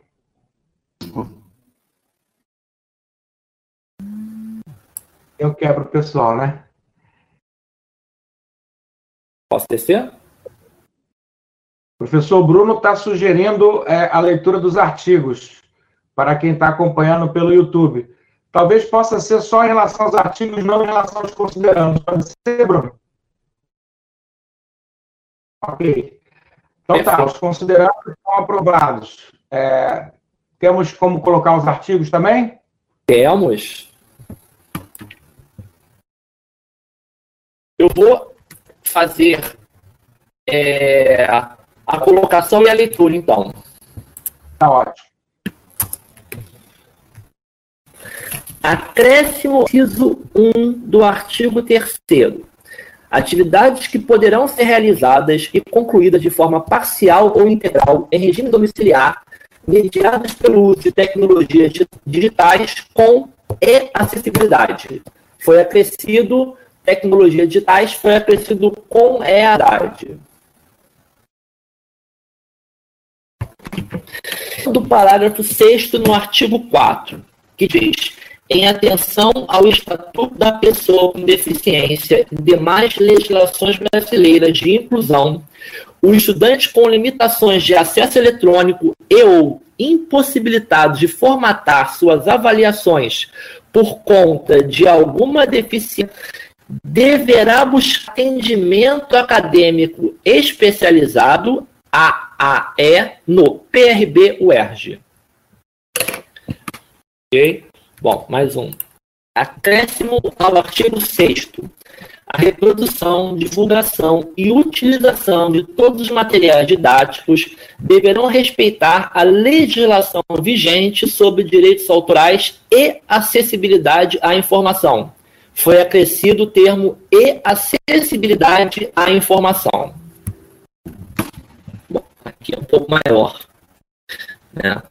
Inclusão do artigo 11 contendo quatro parágrafos ao final do título 1, artigo 11, para que se tenha condições de garantir o oferecimento do atendimento educacional especializado AEE na perspectiva do ensino colaborativo no estudo de aplicação Fernando Silveira, CAPRO ERG, o qual se consolida em função das demandas dos estudantes com necessidades educacionais especiais, dadas a partir de ciência sensorial, intelectual, física, autismo, altas habilidades ou como funcional do desenvolvimento. E, considerando as demandas dos discentes e docentes na educação básica, é indispensável que se tenha garantia de acessibilidade principalmente a e-acessibilidade, acessibilidade web, além de aporte dos demais setores do Instituto e de outros profissionais e setores da UERJ, que possam e qualificar nesse contexto. Parágrafo: a garantia de acessibilidade, inclusive a acessibilidade a regadores, comunidade online está associada à manutenção e ou disponibilidade de materiais acessíveis, softwares, programas e periféricos compatíveis com as necessidades educacionais especiais de cada estudante. Acesso à web. E dependerá também da manutenção da equipe, da equipe profissional com, que tem um, acho que é, equipe com profissionais com formação, experiência na área de educação, especial barra inclusão escolar, a W3C sobre normas internacionais e nacionais de inclusão web. Parágrafo 2 para o oferecimento aos estudantes de AIDES na perspectiva no remoto, condizentes com a proposta em tela, além do levantamento dos dados sobre as condições de acesso a equipamentos e web, são necessárias ações de formação docente em serviço, específicas para esse contexto, Parágrafo 3. Planos de trabalho, estratégias e recursos para configurar a mediação didático-pedagógica colaborativa para os estudantes em acompanhamento pelo AEE/EC serão sistematizadas de acordo com a especificidade do desenvolvimento e abordagem didática para cada estudante com observação ainda sobre as condições biopsicossociais de cada um para estar, participar e ter ganho pedagógico com este processo. As estratégias poderão estender-se a outros estudantes que apresentem necessidades específicas no processo de ensino remoto, de acordo com as observações do corpo docente da unidade. Parágrafo 4 Sendo configurado o ensino remoto emergencial para todos os alunos de educação básica, ele se encontra o trabalho pelo AEE, bem como os estudantes que deles participam, é imprescindível que os professores do AEE e os professores nas demais áreas do conhecimento curricular colaborem entre si, ativamente no planejamento das atividades oferecidas a fim de garantir direitos ao processo escolar forma possível para todos. Artigo 5 no CAPUERG, o atendimento educacional especializado, além de seguir as recomendações do EMAG, W3C e WCAG, são dispostos da Lei número 13.146-2015, Deliberação UERJ número 12, barra 2014, Decreto Federal de 1949, barra 2009 e Decreto Legislativo número 186, barra 2008. E, dentre setores da UERJ, a, com a colaboração do programa Rompendo Barreiras, luta pela inclusão na execução das mediações didático-pedagógicas colaborativas que se fizerem em áreas. É, então, se o relator está acolhendo a proposta. Estou. Ok. É, e, por fim, acréscimo de um segundo no artigo 15, que seria Excepcionalmente, serão consideradas as atividades realizadas pelos bolsistas de graduação nos ambientes virtuais da UERJ. Este deverá estar de acordo, inclusive, com o artigo do parágrafo desta deliberação. São todas é, questões específicas de educação inclusiva voltadas para a educação básica no CAP-UERJ. Esse relator também acolhe. Acolhe. Alguém é contra? Perfeito. Mais algum ponto? Tá. Então, vou encerrar o meu relato, né? acreditando que as minhas contribuições possam vir, possam vir a ser ponderadas e consideradas no sentido dar mais clareza e agregar contribuições favorável à ação da minuta da deliberação que dispõe sobre a criação de normas para o planejamento e a execução de períodos emergenciais, PAI, critérios para oferta e realização de componentes curriculares de ensino e aprendizagem, altera o calendário acadêmico 20/1 e dá outras providências. Obrigado. Conselheiro Fábio, nós é que agradecemos um trabalho minucioso, atento, dedicado, num, num período curto de tempo, é, mas que veio a contribuir muito ao aprimoramento da proposta da PR1 e da, pela CPG. Muito obrigado. É, vamos fazer o seguinte, vamos abrir discussão é, e depois a gente vota em bloco o o, voto do relator. Inscrição aberta. Ok. É, é, outras propostas de alteração podem ser apresentadas no momento de discussão da, da proposta. Conselheiro Gabriel, gostaria, então, de fazer a intervenção neste momento. Conselheiro Gabriel com a palavra. Não, até o momento não, Gabriel. Não. Vamos ouvir o conselheiro é, André Luiz. Na sequência, a gente passa para o conselheiro Gabriel. Por favor, conselheiro André Luiz. É, obrigado, reitor. É só questão de forma. É, artigo 12, parágrafo único é, as normas e procedimentos para aprovação e realização do exame de proficiência constarão em ordem de serviço a ser emitida pela DA. Tem um, um, um DA aí sobrando. Só para dar a forma final, só um detalhe mesmo de forma. Então, é só essa sugestão de retificação e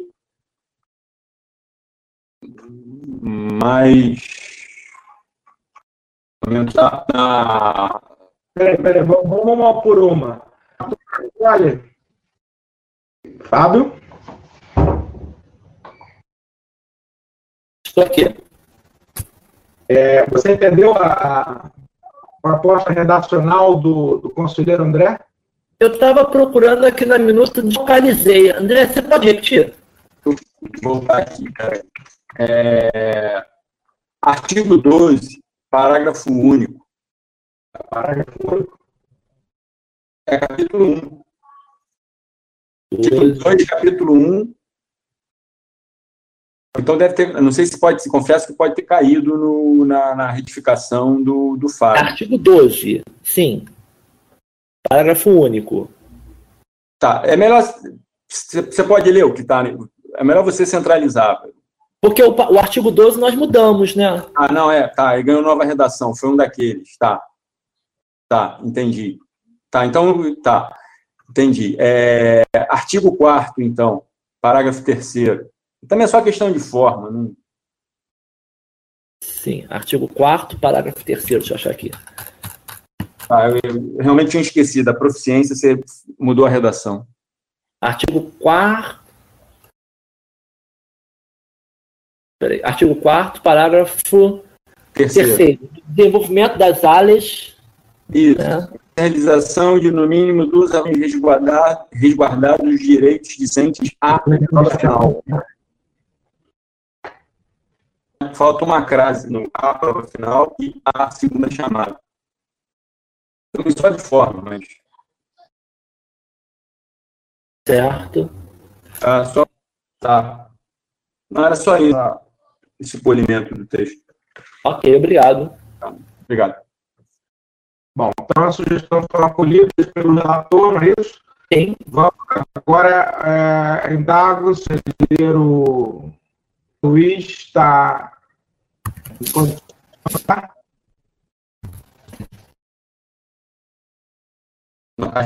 O André Luiz já falou, né? Desculpa, Gabriel, Gabriel. Gabriel está com dificuldade de falar. O conselheiro Gabriel já, tá, já tem condições de falar? Bom dia, me ouvem? Sim. Ah, perfeito, perfeito. Bom dia, magnífico. Bom dia, demais membros deste grande conselho. Bom, nós sabemos que durante o período de pandemia, as disparidades sociais podem ser acentuadas. Isso se refere ao internet. E a universidade, em geral, em particular, desempenha um papel muito importante no sentido de democratização do acesso ao ensino e à educação. Então, a nossa universidade tem uma trajetória e uma história das quais nós nos orgulhamos muito de ter construído.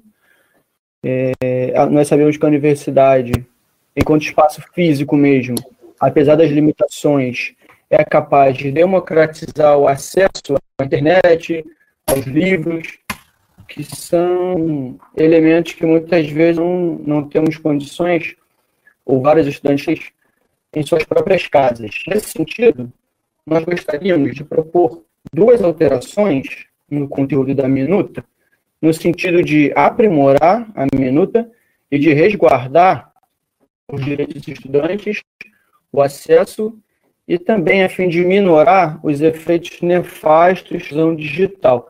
É, é se a gente coloca nesse momento as duas opções, ou coloca uma de cada vez, como a gente faz, magnífico, reitor, por favor. Não, não consegui ouvir.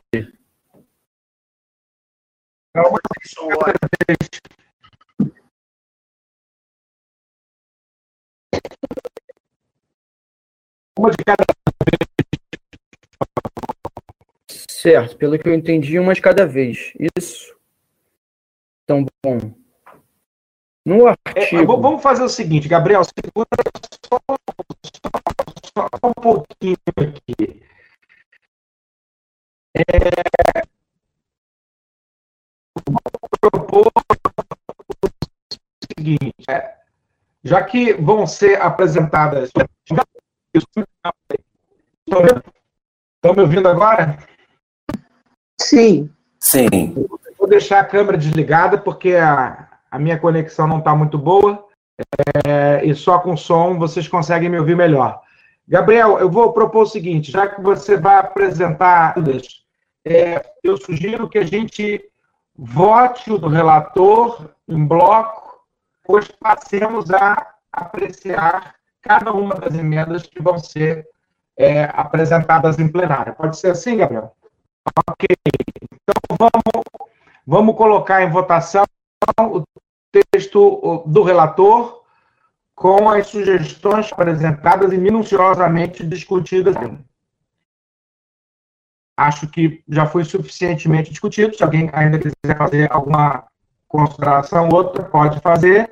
Não, passamos à votação do texto base por, é, e depois apreciaremos cada uma das emendas a serem oferecidas em plenário.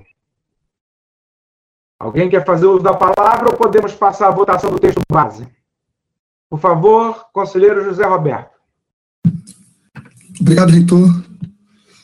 É, na verdade, eu não vou fazer uma fala de sugestão de alterações na, na minuta, mas eu acho, eu acho talvez importante sinalizar ainda a natureza é, da dificuldade do trato de alguns aspectos, é, sobretudo no que diz respeito à realidade do Instituto de Aplicação. Né? Eu também agradeço a oportunidade de ter disponibilizado a carta. É, peço desculpas porque acabei fazendo uma pequena confusão quando mencionei que a carta era um documento oriundo e aprovado no colegiado do CAP, quando na verdade é um documento aprovado e oriundo da reunião de categoria docente. Eu queria deixar registrado essa, essa, essa pequena retificação. Eu não vou colocar novamente os itens lá ah, nas notas compartilhadas, Primeiro, para evitar um pouco a, a confusão, é, evitar um pouco a confusão é, de informação lá naquele espaço. E, segundo, por considerar que, em função do esforço é, diálogo nesses últimos dias, inclusive, é, é, sobretudo, é, pelo esforço de, de, relatoria do meu colega Fábio Merson, Fábio, pelo, pelo, pelo belo relato, eu considero que vários pontos foram é, se não de maneira satisfatória, mas não por falta de esforço, mas porque ainda carece de uma trajetória de debate, de, de conversa, sobretudo porque na implemento de algumas dessas sugestões só poderão ser plenamente inteligíveis a partir do momento em que a gente iniciar o processo de planejamento e de efetivação das ações. Um pouco a respeito disso que eu gostaria. Eu havia separado cinco, que eu não, não vou sugerir alterações, mas vou sugerir a atenção para eles, porque, em minha opinião, a minuta inaugura nova etapa de trabalho, além do trabalho de debate anterior, ela vai demandar um debruçar um conjunto de esforços, tanto das direções de unidade, no CAP isso é crucial, e sobretudo na relação com o próprio CH, com a CUPAD e mesmo com as próprias reitorias e mesmo a reitoria. A contratação de professores, que já foi é, mencionado pelo vice-reitor, é um, um, tomação de conta da preocupação, isso é muito importante para o CAPRA, já visto que algumas áreas ficam engessadas sem a possibilidade de um melhor encaminhamento dessa questão. Tá? Eu havia separado também um outro ponto que diz respeito à requalificação das políticas e práticas de inclusão, uh, do ponto de vista legal, satisfatoriamente abraçado pelo professor Fábio Merson no seu relato. E esse ponto tinha uma segunda questão, que é a questão da proteção às garantias é, é, de, de, um efetivo trabalho docente-discente que somente saudável do ponto de vista fisiológico, mental, né, do ponto de vista mais amplo, e também profissional. Esse aspecto, eu acho que ainda é um aspecto importante e que vai ser precisado, é, tido, é, sobretudo, na relação que a universidade precisa ter com a representação tal é, nos seus aspectos. Né? Fica, para além disso, é, três aspectos que eu gostaria de chamar a atenção, que são, primeiro, as formulações de carga docente. A minuta, eu, eu considero que ela não surge abarcar todas as dinâmicas possíveis no trato de carga docente, sobretudo no que diz respeito a 50%, e mais ainda, considerando, por exemplo, as diversidades de, de alguns institutos. No caso, essa diversidade é bastante complexa, haja visto que nós operamos na graduação, na pós-graduação, educação básica. Ah, nós ainda temos diferenças bastante significativas no que diz respeito ao atendimento do ensino fundamental séries é, finais, séries iniciais e do próprio ensino médio. Então, eu acho que vai ser importante criar aí um, um canal de diálogo sobretudo para aquilo que eu estou considerando, um ponto, é, um fala, que são os desdobramentos legais normativos para ratificação e sustentação dessas adaptações intra-instituto. Sobretudo porque, é, por exemplo, o CAP é, é um instituto que sofre uma pressão uh, de uh, efeitos regos que é, podem ser constituídos e formalizados a partir de outras instâncias inclusive de fora da UERJ, como, por exemplo, o Conselho Nacional Estadual de Educação, o próprio Ministério Público, treinamentos de outras ordens. Ainda sobre esse aspecto, eu queria frisar que não é tão simples para o a decisão, embora eu entenda que ela seja benéfica, a tentação de pensar o calendário com vistas apenas a esse limite de tempo que a gente tem, logicamente, em função da pandemia. Mas é muito caro, por exemplo, ou para um investimento mais longo de, de, de, cronograma, pensar apenas seis meses, seis meses, mas esses seis meses trazem consequências é, incontornáveis para o próximo para o próximo momento. E, por fim, para encerrar minha fala, é, com relação a esse aspecto, que ainda é uma, uma fala de, de, de, de, chamada de atenção para reforçar a necessidade do aprimoramento das conversas daí em diante, é a questão do cronograma para a entrega dos planejamentos. Né? Para algumas, para algumas unidades é, da universidade, é, o, o, conjunto do planejamento, por isso eu voltei a falar e toquei naquele ponto sobre a diversidade do planejamento. O desafio que a nossa direção do Instituto tem para articular e equalizar, não só a direção, mas todo o corpo pedagógico, professores, e, inclusive, haja vista as dificuldades de, uh, que a gente tem para articular, por exemplo, é, e dar conta das demandas de atendimento, sobretudo do envio do planejamento é, dentro do prazo que foi estabelecido, são, é, é, é muito exigente, é muito, é muito limite. Né? O prazo para a gente se torna muito exíguo, né, para o CAP especificamente. Porque eu estou falando nesse momento como professor, mas obviamente na condição de que estou aqui apenas representante do CAP. Mas, de qualquer forma, essa é uma situação importante que tem que levar em consideração para os próximos dias, que é, é o tamanho da demanda, que é construir, construir um planejamento de curso, planejamentos de ação mais específicos, como chamou a atenção o professor Ricardo Barros, a respeito do nosso planejamento daí em diante. Não é uma tarefa fácil, sobretudo quando se leva em consideração de acessibilidade tidos, não apenas pelas dificuldades da minuta, mas, enfim, de maneira geral, pelo contexto é, árduo que a gente está é, duramente enfrentando. Mais uma vez, um, meu parabéns ao professor Fábio Lesson pelo seu relato, e é isso. Muito obrigado, magnífico Obrigado, conselheiro José Roberto. Eu pedi para me inscrever justamente para atender algumas das suas preocupações. É, em primeiro lugar, a questão dos professores substitutos. É, a gente tem plena consciência da necessidade do CAP em relação a isso. O, o, o esclareceu essa análise é, que vai ser feita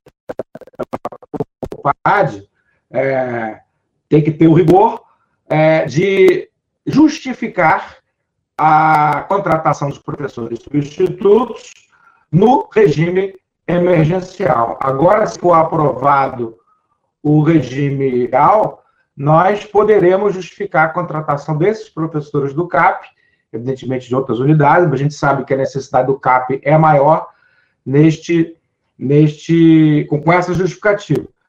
É, em relação à requalificação das políticas e práticas de inclusão, como reconhecido, foi acolhido em grande medida pelo relatório. É, em relação à proteção das garantias docentes, essa é uma preocupação nossa, a gente vem dialogando com as do Oeste sobre isso. E ontem, é, no AEDA que saiu ontem, já para o artigo 10, terceiro, o seguinte: Após 10 dias da aprovação do ensino remoto emergencial, encaminhará a proposta de resolução ao consumo, regulamentando os direitos e garantias dos servidores docentes e técnicos administrativos no desempenho das atividades funcionais por mediação tecnológica. Então, a partir de agora, nós vamos trabalhar nisso para encaminhar desta feita ao sumo.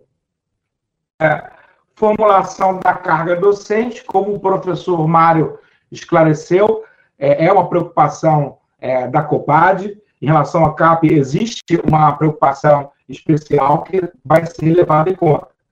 E, por fim, é, os desdobramentos legais e normativos é, em outras instâncias, essa é uma preocupação frequente, é, e sabe que, do ponto de vista da regulação, a CAP também é especial. Portanto, o diálogo está é, aberto e a nossa preocupação foi na flexibilidade das unidades acadêmicas é, inclusive o CAP, para formular é, os contornos desse regime emergencial. São esses esclarecimentos que eu gostaria de fazer. O próximo inscrito é o professor Bruno Deusará. Bom, boa tarde. É, eu só queria trazer alguns pontos é, mais gerais e reforçar a nossa é, posição desde que o debate começou é, em torno da proposta que estava sendo elaborada, nós temos feito é, reuniões é, quinzenais do Conselho de Diretores do CH, é, desde a da expedição do AEDA, né, que falou do plano de retomada, é, também fizemos, participamos de todas as reuniões da, na Pró-Reitoria de Graduação, é, e também realizamos reunião com coordenação, enfim, reunião com os técnicos de tiros, e temos estabelecido diálogo amplo com, com quem nos, nos procura no sentido de é, assegurar que as preocupações né, é, é, atendidas é, na minuta, e acho que houve um debate amplo sobre a, a questão. Né. Entendo que essa emergência nos coloca também é, uma preocupação que as medidas sejam efetivas de um lado né, e uma outra uma preocupação com o tempo da política, de maneira que elas possam, da política acadêmica, de maneira que elas possam andar é, em conjunto e acionem, e sinalizem para um coesionamento da nossa comunidade. Então, acho que os compromissos assumidos pela reitoria, agora na fala do reitor, são bastante importantes, né, nas direções é, a preocupação no CH por exemplo, era sobre a bolsa permanência, né? É, mesmo com a redução, nós imaginávamos, com a redução de disciplinas, no mínimo de três para uma disciplina, poderia haver ainda alunos com dificuldade de se inscrever, e o ato executivo que garante a bolsa de estudante nesse período é antes no sentido de não produzir nenhum dano à nossa comunidade, que a comunidade mais vulnerável é aquela que queremos mais ainda que esteja na universidade, né? Então, acho que é são estratégias importantes de combate à evasão. Né? Eu acho que todos nós, de algum modo, estamos lutando para a manutenção do vínculo, né? os diversos debates, etc., que apontam nesse sentido. As ações também de combate à exclusão. Os dois atos executivos são importantes nesse sentido. É, do nosso ponto de vista, havia também uma com a prorrogação do vínculo dos substitutos, tá? Também a garantia e a previsão de uma copagem vem também uma sinalização importantíssima, né? Isso que nesse momento ninguém pode ficar, pode perder um vínculo de trabalho, então acho essa sinalização também importante. E no ato executivo de ontem, pedido ontem, a reitoria também sinaliza, então, para o debate com a garantia de direitos, é, que era uma preocupação também nossa, a ser realizado no Conselho Universitário. Então, entendo que em tempos paralelos, as preocupações elas, elas dão conta e de uma e estamos discutindo uma proposta que nós consideramos flexível porque permite início a colaboração. É, acho importante sinalizar né porque a gente acho muito importante que a gente reduza a oferta de disciplina justamente para é, para que não haja sente que o, semestre 2020.1 é um semestre como outro qualquer não é um semestre como outro qualquer condições emergenciais está demandando muito debate e vai demandar ações muito trabalho na sua implementação. É, e, por fim, para acho importantíssimo que o conselheiro Zé Roberto falou e o reitor falou agora, é, o nosso compromisso coletivo com o CAP. Né? A minuta, ela fala, ela menciona o CAP, e, de um modo geral, naquilo que toca a educação básica, de uma maneira muito genérica, e é, é um entendimento que tem, um debate que aconteceu semana passada, nós fizemos duas longas sessões da Comissão Permanente de Graduação, é, em que isso garante é, o espaço para que o, o CAP siga dando uma proposta. Né? Estive numa reunião é, umas duas semanas no CAP, fui testemunha, é, o que particularmente me emociona muito, da potência que são é, realizada no Instituto, é, de aplicação, Fernando Rodrigues da Silveira, da importância é, da proposta sendo construída aqui, né, é, pelos colegas lá no, no CAP. Então, é, CAP, por exemplo, não será possível reduzir a, o, o, plano de turmas. Né? Há um debate sobre é, uma orientação do MEC que transforma de dias letivos em cara, e há um debate, então, sobre como essas questões aqui o professor José Roberto falou muito bem, né? Então, entendo que, assumindo esse compromisso coletivo, aqui, essa nossa preocupação de todos nós, né, da reitoria e dos conselhos superiores, com a especificidade do CAP-UERJ, a Inter, a gente está construindo, agindo, agindo no sentido de construir algum trabalho remoto que está muito distante daquelas das, da, do projeto de ansiedade, gerador de ansiedade aí que está sendo produzido por algumas é, escolas particulares, enfim, universidades particulares de aula, aula, aula remota, o que não ajuda de maneira contrária. Então, entendo que a gente está produzindo algum trabalho remoto com as condições, com as restrições que nós temos pelo período, no tempo, com a importância, com a qualidade e com o debate é, constante que todos nós sabemos. É, nesse sentido, eu me manifesto acerca da minuta. Obrigado, conselheiro Bruno.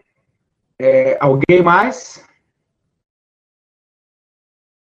Ninguém mais? Não, tudo bem, Gabriel, tá, tá, tá guardado aqui. Eu só quero votar primeiro o texto base, depois passar para as emendas.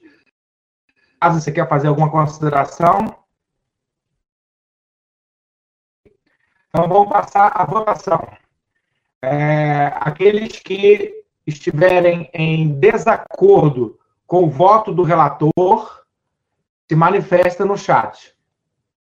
Ver se eu consigo agora conjugar som e. É, Então, aprovado por o voto do relator, no sentido é, de aprovação com as alterações já discutidas, a proposta de deliberação aprovada pela CPG. Agora é o conselheiro Gabriel quer duas o conselheiro Gabriel. Bom dia. Novamente, bom dia, magnífico reitor, demais membros desse egrégio conselho. Antes de propor as emendas, a gente gostaria de destacar alguns pontos. O primeiro é que nós não podemos perder de vista que esse é um período emergencial com normas de caráter excepcional e temporário. Fundamental a gente não perder isso de vista, porque isso é muito importante no sentido da acessibilidade dos estudantes. É, em segundo lugar, eu queria destacar aqui o esforço feito pelo DCE da universidade e por todos os centros acadêmicos que promoveram nos últimos dias diversas plenárias virtuais que contemplaram centenas de cursos e milhares de estudantes. Foram muitas propostas, foi um debate bastante qualificado que reforçou e promoveu a possibilidade do DCE formular propostas e ocupar o seu lugar ativo de construtor de políticas públicas universidade. É, por último, antes de ir às propostas em si, gostaria de destacar que é fundamental que os programas de assistência estudantil sejam implementados antes de qualquer início das atividades remotas.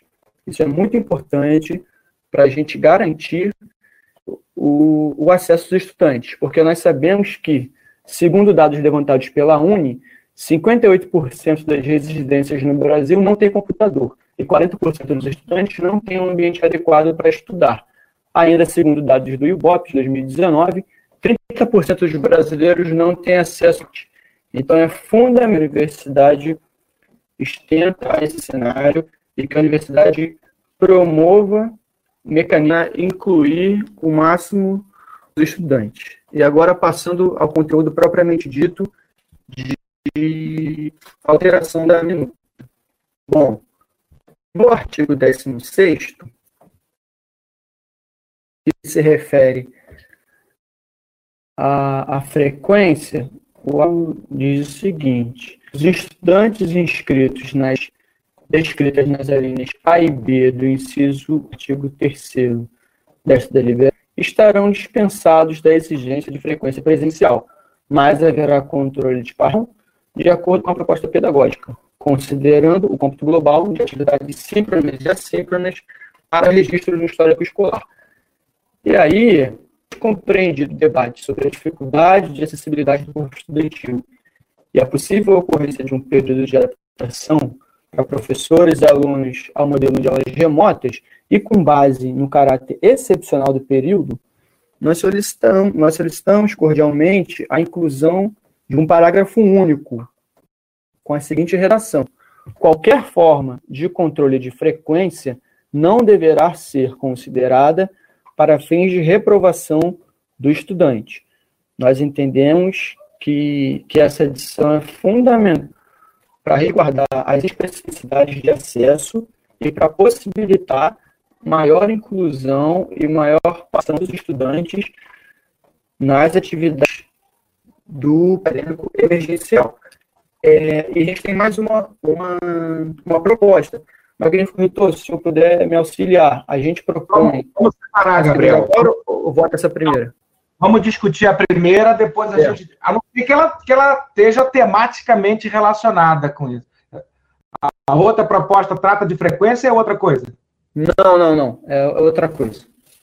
Vamos, vamos de cada vez. Melhor. É, perfeito. Bom, então o, o conselheiro Gabriel. É, Gabriel, você tem uma.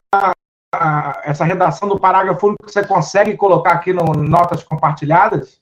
Consigo, consigo. Farei isso agora. Tá.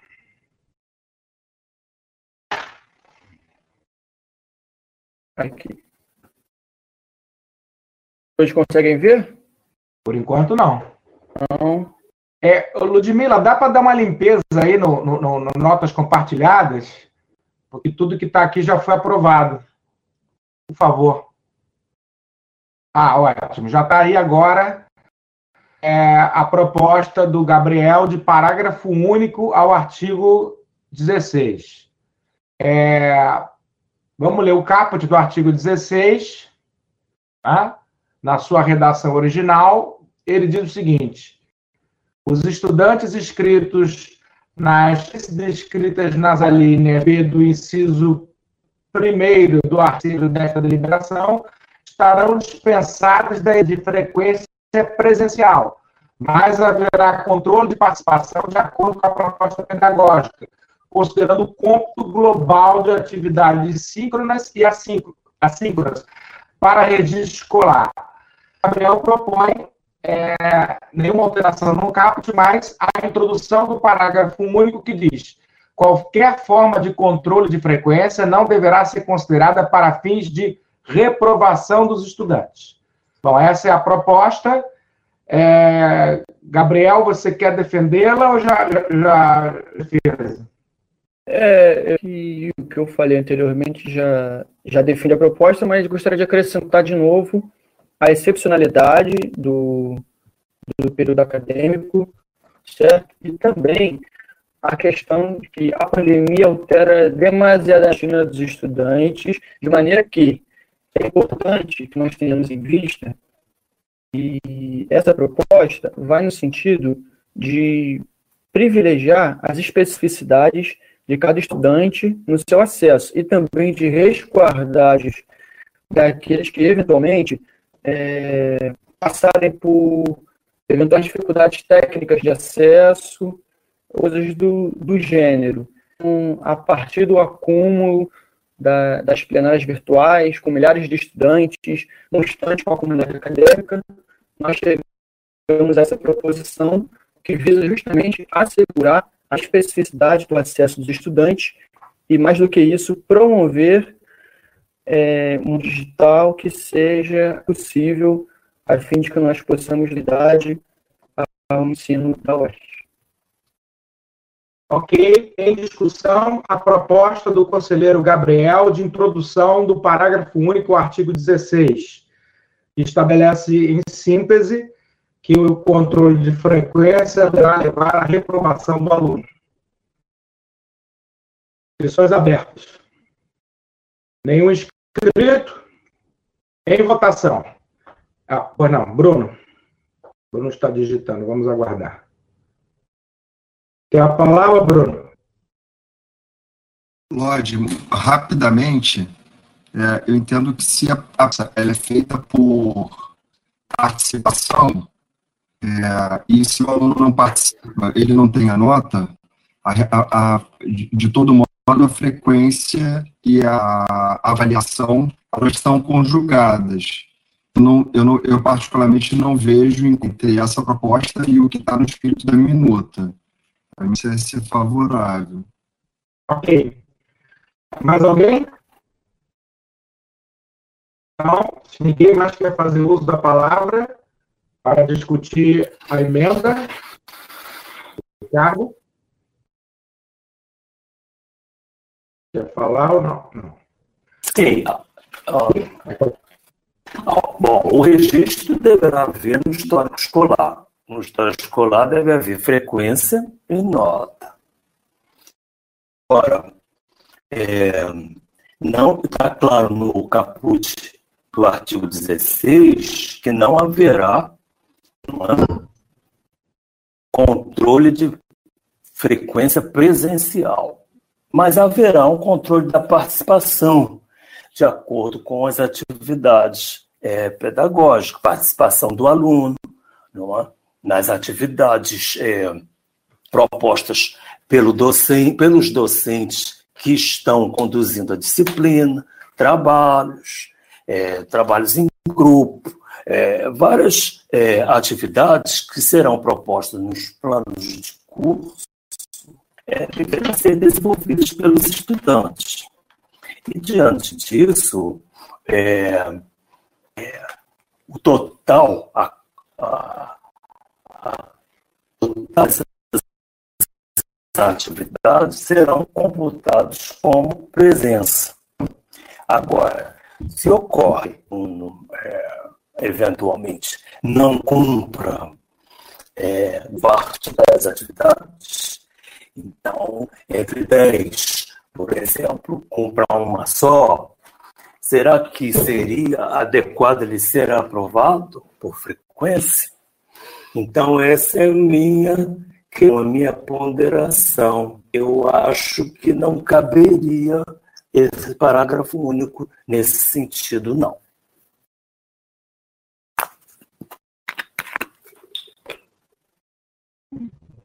Ok, mais alguém? Cátia Antônio.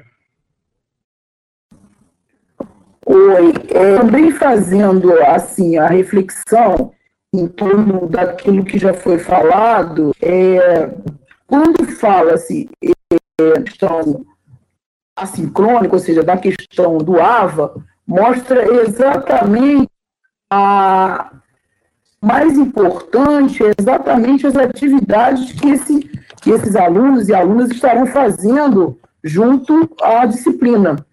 Então, assim, é, por exemplo, atividades assincrônicas são aquelas atividades que o aluno vai ter durante um período de fazer essas atividades. E, e esse tempo, dado esse tempo assincrônico, ele vai ser contabilizado também como um tempo, como tempo de aula. Então, assim, é, eu também vejo uma, um distanciamento muito grande. Quer dizer, como é que o professor vai reprovar um aluno por, é, por frequência? Se existe exatamente o tempo sincrônico, ou seja, de, de, estar falando diretamente com esse aluno, e um, um, um, o tempo assincrônico, que é no interior do AVA. Eu vejo muita contradição entre, é, entre é, enfim, a, as duas propostas. Na verdade, eu, eu acho que a própria minuta ela já aponta direção, ou seja, ela já o professor tem a sensibilidade, a, a, percepção de que o mais importante são as atividades que estão sendo elaboradas. E, ao mesmo tempo, a, a percepção do professor de olhar a dificuldade desse aluno nesse exercício, né, nesse exercício das atividades. Ah, isso eu gostaria de pontuar aqui. Mais alguém gostaria de fazer uso da palavra? Alguém mais inscrito? Então vamos passar a votação. Aqueles que forem contrários à emenda se manifestem no chat. Todos já votaram? Tem que pegar se há abstenções.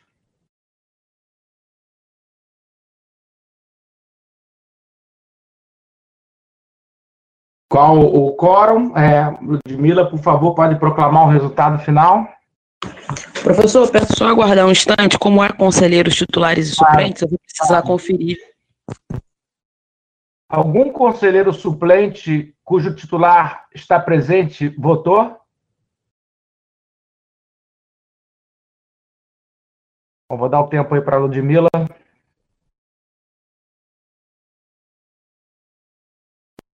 É como o conselheiro Daniel fez, né? Subtitular está presente se manifestar e facilita.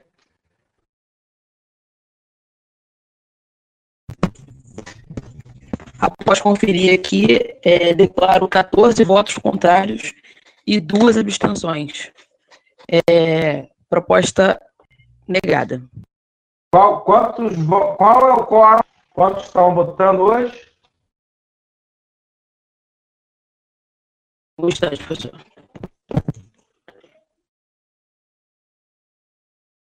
Vinte e dois votantes. Então, se temos 14 votos contra e três abstenções, temos cinco a favor,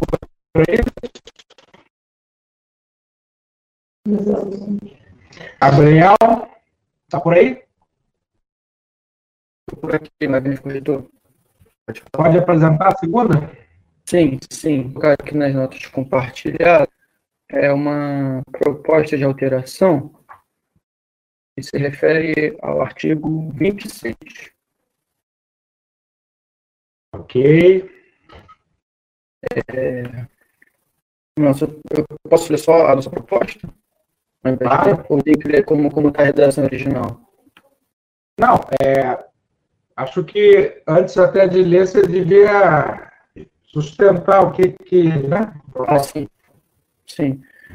É, o artigo 26, ele diz que, ao final do PAI, caberá à administração central fazer a análise da conjuntura para a tomada de decisão de oferta de novos componentes curriculares, a qual deverá ser aprovada pelo CES, levando-se em consideração, sobretudo, novos resultados de mapeamento institucionado das condições sanitárias, infraestruturais e de SLICA existentes, como das ações visando a acessibilidade e a inclusão digital de discente. E a gente concorda com, com o conteúdo, a gente só gostaria de acrescentar nessa avaliação, haja avaliação do próprio processo do período acadêmico emergencial, de, de, de como se deu esse período, quais as dificuldades para os estudantes, de que maneira podemos sanar essa, essas dificuldades. Então, a nossa proposta é, é no sentido de, de acrescentar que seja feita uma análise do próprio pai, também no que se refere à acessibilidade dos estudantes e no que se refere também à participação dos estudantes, das dificuldades enfrentadas e daquilo também que, que foi positivo. Pelo que eu estou entendendo, lendo os dois textos, a grande. É... Bom, vamos comparar aqui. O que, que o que, que nesse texto aqui, se você conseguir sublinhar, está diferente da redação original para facilitar o, o, entendimento de todos? Tá. Deixa eu. Estou sublinhando. Obrigado. Ah. Foi? Sublinhei aqui. É só, é só, essa parte, junto Isso. à comissão de acompanhamento da ação do coronel da UERJ avaliar os dobramentos do encerrado. É isso? Isso, isso, isso. Perfeito. É... Quer acrescentar mais alguma coisa em defesa da proposta? Não, acho que está suficiente. Em discussão. Em votação, aqueles que forem contra a proposta de alteração da redação do artigo 25 que se manifestem expressamente no chat. Gente, peço para manifestar quem for a favor.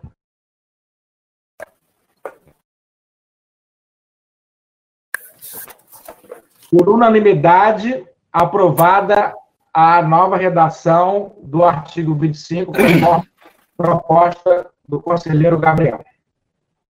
Alguém mais artigo 26, retificando, artigo 26. É, alguém mais tem alguma outra proposta de emenda do texto base aprovado? Então, o texto está definitivamente aprovado.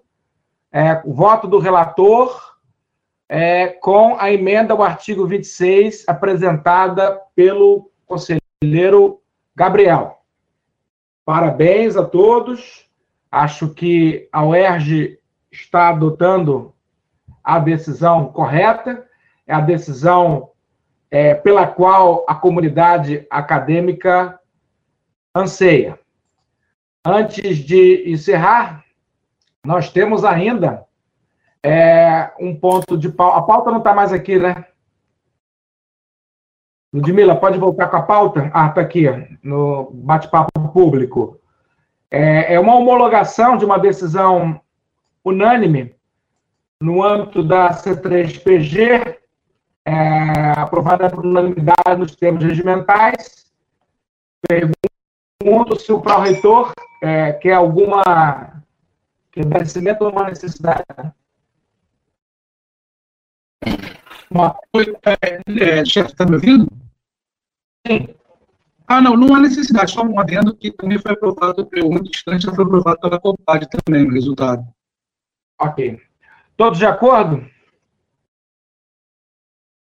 Então, homologado.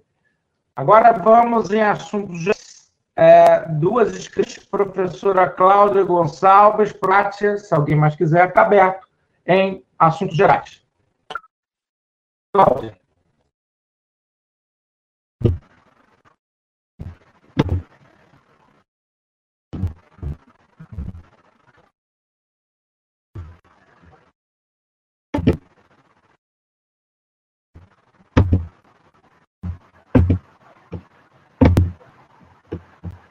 Caindo. É, eu posso tentar aqui voltar e, e ser depois? Eu abro a câmera e ela fecha. Ouvindo? Estamos. Eu posso só tentar retomar e alguém adiantando na minha frente? Todas as vezes a câmera ela cai.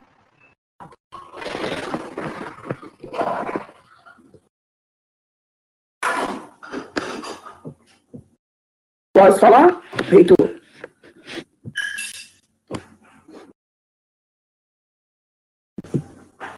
Oi, posso falar?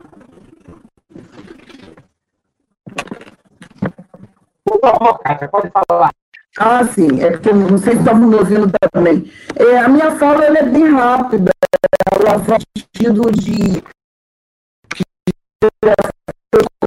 colocar aqui a preocupação então eu queria fazer a manifestação, né, aquilo que já saiu na EDA, é, de que nós estaremos abrindo o edital para a, a inscrição dos alunos de graduação, pós-graduação, é, alunos do GAP também, em relação ao acesso ao pacote de dados.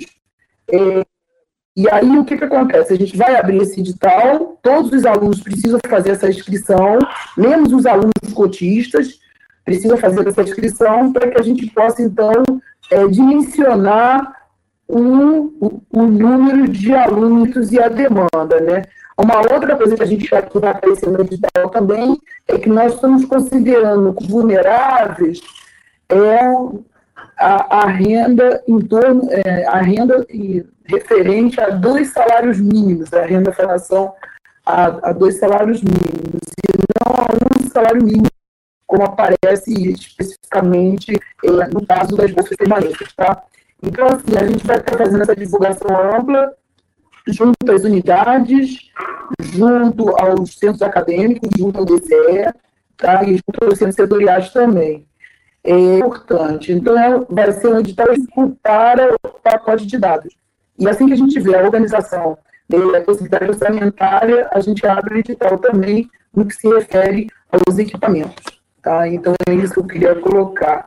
Outra coisa importante é, que eu preciso dizer também, que o departamento, é, o nosso departamento DASP, que é relacionado à questão do atendimento social, ele é aberto também é, é, está é, assim, disponível para atendimento dos alunos nesse período das aulas remotas. Por quê? Porque assim, é importante que tanto os alunos, os alunos possam nos procurar enquanto TR4 para a gente fazer esse acompanhamento psicossocial, como também os professores, diretores de unidades, diretores de centros setoriais possam estar é, esse suporte no sentido do nosso trabalho junto às unidades. É muito importante que o aluno nos procure, né? Eu tive vários alunos fazendo perguntas, inclusive alunos calouros, alunos é, temendo, e assim, eu acho que nesse período emergencial, o foco central nosso precisa ser a relação ensino-aprendizagem. É claro que existe um conteúdo a ser dado, mas que esse conteúdo é, seja é, dado num diálogo profundo de reconhecimento, se nessa condição de, de, das aulas remotas, se os nossos alunos estão conseguindo acompanhar. Então, esse dado é muito importante, e a PL4 ela vai ficar muito atenta de acolhimento dos alunos, dos acolhimento, do acolhimento dos professores hoje, no sentido da dificuldade, quer dizer, identificou a dificuldade, e aí a gente pode estar ajudando assessorar e ver né, esse processo. Porque tudo é novo, é novo para os alunos, é novo para a Univ todo, é novo para os também. A própria metodologia de ensino, ela precisa ser adequada nesse contexto né, de aula remota. Então, tudo isso é, é um trabalho de, de é um trabalho de ação muito importante. Nós estamos aqui para compartilhar né, os nossos compartilhar as nossas dificuldades. Quero que vocês sintam unidos, né, os alunos que estão indo aí ver é, da TVUE, assim como os professores, docentes, servidores que estão nos assistindo, no sentido de que é muito importante a gente fazer esse acolhimento. E esse acolhimento é todo dia, todo dia. Identificou dificuldade, identificou que não está conseguindo essa conversa, identificou processos é, de que também nos procure. Também que os professores também se sentindo em condição de dificuldade, com vista psicossocial, também entrem em contato com a reitoria, que esse é o nosso.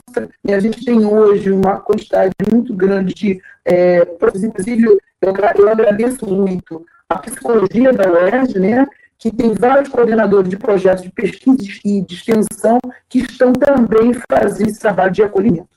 Tá? Então, eu vou encerrar aqui. Muito obrigada aí pela, pela atenção. Obrigado, conselheira Cátia. Palavra, conselheira Gonçalves. Já está pronta.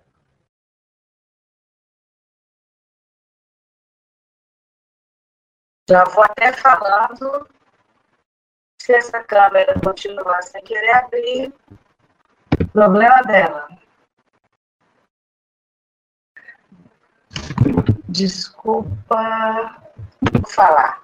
É, parece que não abre, então. É, bom, abriu.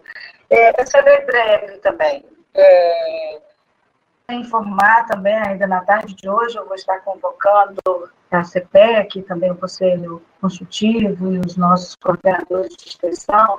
Na verdade, todos nós já, já identificamos que o trabalho remoto existe uma carga horária, um empenho e a consolidação de coisas que dá muito mais tempo e muito mais trabalho. Esse é o nosso desafio, essa tem sido a nossa história, e a universidade tem trabalhado e formulado e tem conseguido entregar coisas mais. É só para anunciar o que o diz, a nossa maior é, faixa não poderia, a nossa, a, o pedaço do ensino não poderia ficar longe é, por mais tempo. Também a extensão está concluindo uma ferramenta de mediação tecnológica também, é, respondido perguntas individualmente, alguns e-mails, mas a gente já, obviamente, priorizamos essa questão que, para alegria, eu acho, é, eu sou muito feliz com a forma dessa construção, como a gente cresceu nesse processo, embora insista, temos trabalhado uma muito pesada, muito bom chegar nessa sessão hoje e consolidarmos o pai.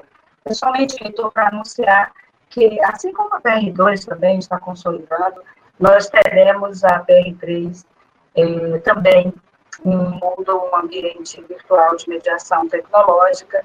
Já estamos trabalhando isso tanto na sua customização quanto na sua viabilidade junto à DINFO. Eh, e, mais uma vez, eh, dizer da alegria de estarmos concretizando de forma autônoma a construção dessas mediações que nos foram impostas por várias questões que nós não temos é, governança sobre elas, mas que estamos determinando, estruturando e sistematizando a sua, é, é, o seu desenvolvimento da universidade de forma autônoma. É, é esse o meu anúncio geral e, mais uma vez, bom dia a todos. Obrigado, conselheira Kátia. Com Cláudia, desculpe, com a palavra, conselheiro Ricardo. Todos me ouvem? Sim. Magnífico reitor, magnífico reitor, ilustres conselheiros, não estamos partindo do zero. Liderados pelo professor Lincoln, desde abril, a UERJ fluía em o seu calendário 2020-1 através de atividades acadêmicas à distância, não obrigatórias e não curriculares, no sentido estricto senso, oferecidas pela grande maioria dos nossos cursos de graduação através da plataforma AVA, Ambiente Virtual de Aprendizagem, onde registramos 21.771 inscrições, das quais 44% acessaram aquele ente, o que é um excelente resultado. Administrativamente, estendemos os períodos bem no início do isolamento social, estendemos os períodos de lançamento de notas das monografias finais de curso, habilitassem a conclusão do estudante e sua colação de grau conferida de forma inteiramente remota. O processo de construção desta minuta de deliberação, que hoje temos aprovada, 30 artigos, foi ampla e profundamente discutido com todos os segmentos da cidade, centros centrais, unidades acadêmicas e todos os departamentos da PR1, aos quais gostaria de registrar, em nome do nosso incansável pró-reitor de graduação, o reconhecimento quem tem a UERJ no coração. Obrigado, reitor, pela oportunidade. Obrigado, professor Ricardo Barros. É uma tranquilidade saber que podemos contar com o seu apoio nesse momento que o professor está afastado por de saúde.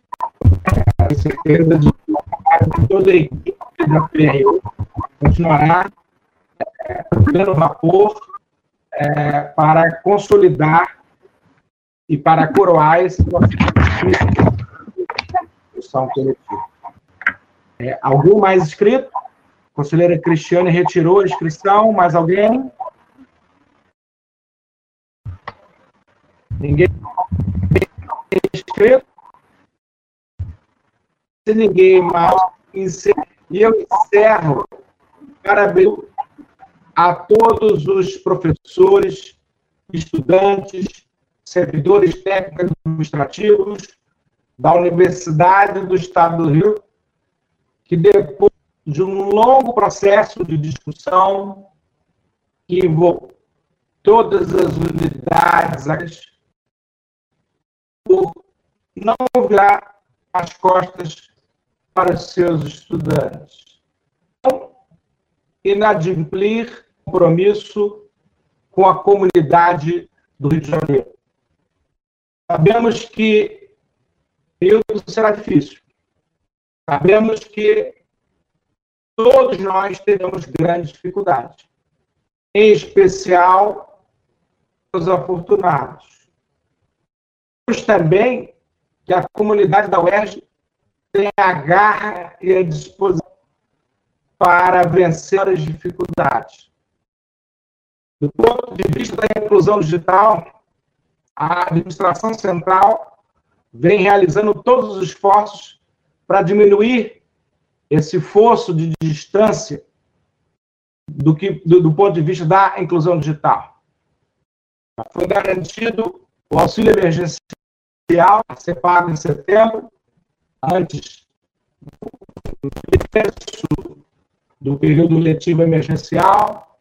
Foi garantido também 12 mil pacotes de dados para contemplar a todos os esportistas, tem aos estudantes que tenham renda familiar per capita até dois salários mínimos. Mas nós não vamos parar por aí. Estamos construindo os caminhos para atender às necessidades estão sendo levantadas, para dar também acesso do ponto de vista de equipamentos. Nosso trabalho incansável de ampliar o grau de inclusão digital da nossa comunidade. E hoje o CESE abre uma proposta construída coletivamente E acho podemos dizer que nenhuma universidade pública aprofundou tanto a discussão sobre esse tema.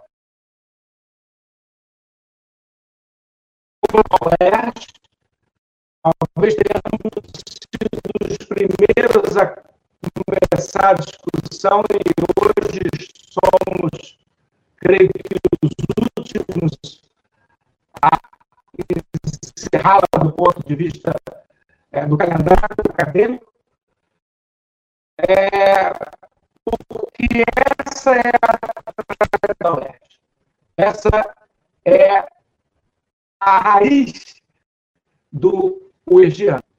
Dos dois, esses caminhos a seguir, naturalmente, na nossa trajetória. Foi assim, em 2016, 2017, com a força da sua comunidade. que juntos superaremos essa dificuldade para que a nossa universidade continue ocupando um papel central na área da educação superior e fundamental no nosso Estado.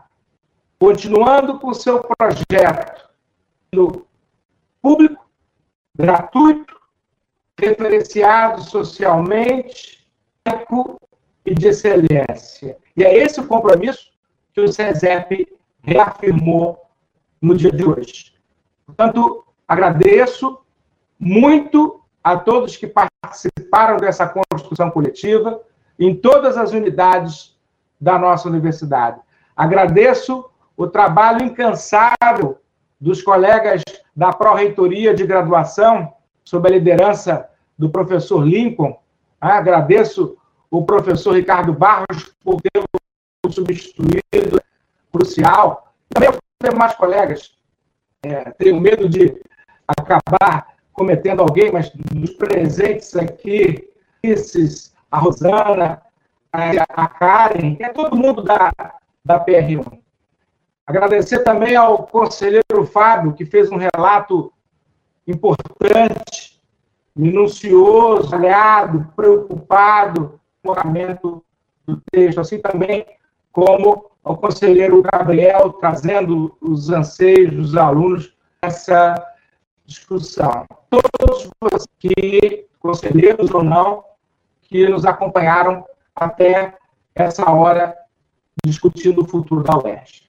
Muito obrigado a todos. Vamos adiante, que mais uma vez a UERJ vai vencer. Boa tarde, está encerrada a sessão. Você ouviu na Rádio Erge mais uma sessão do Conselho Superior de Ensino, Pesquisa e Extensão, direto do auditório 73 da Universidade.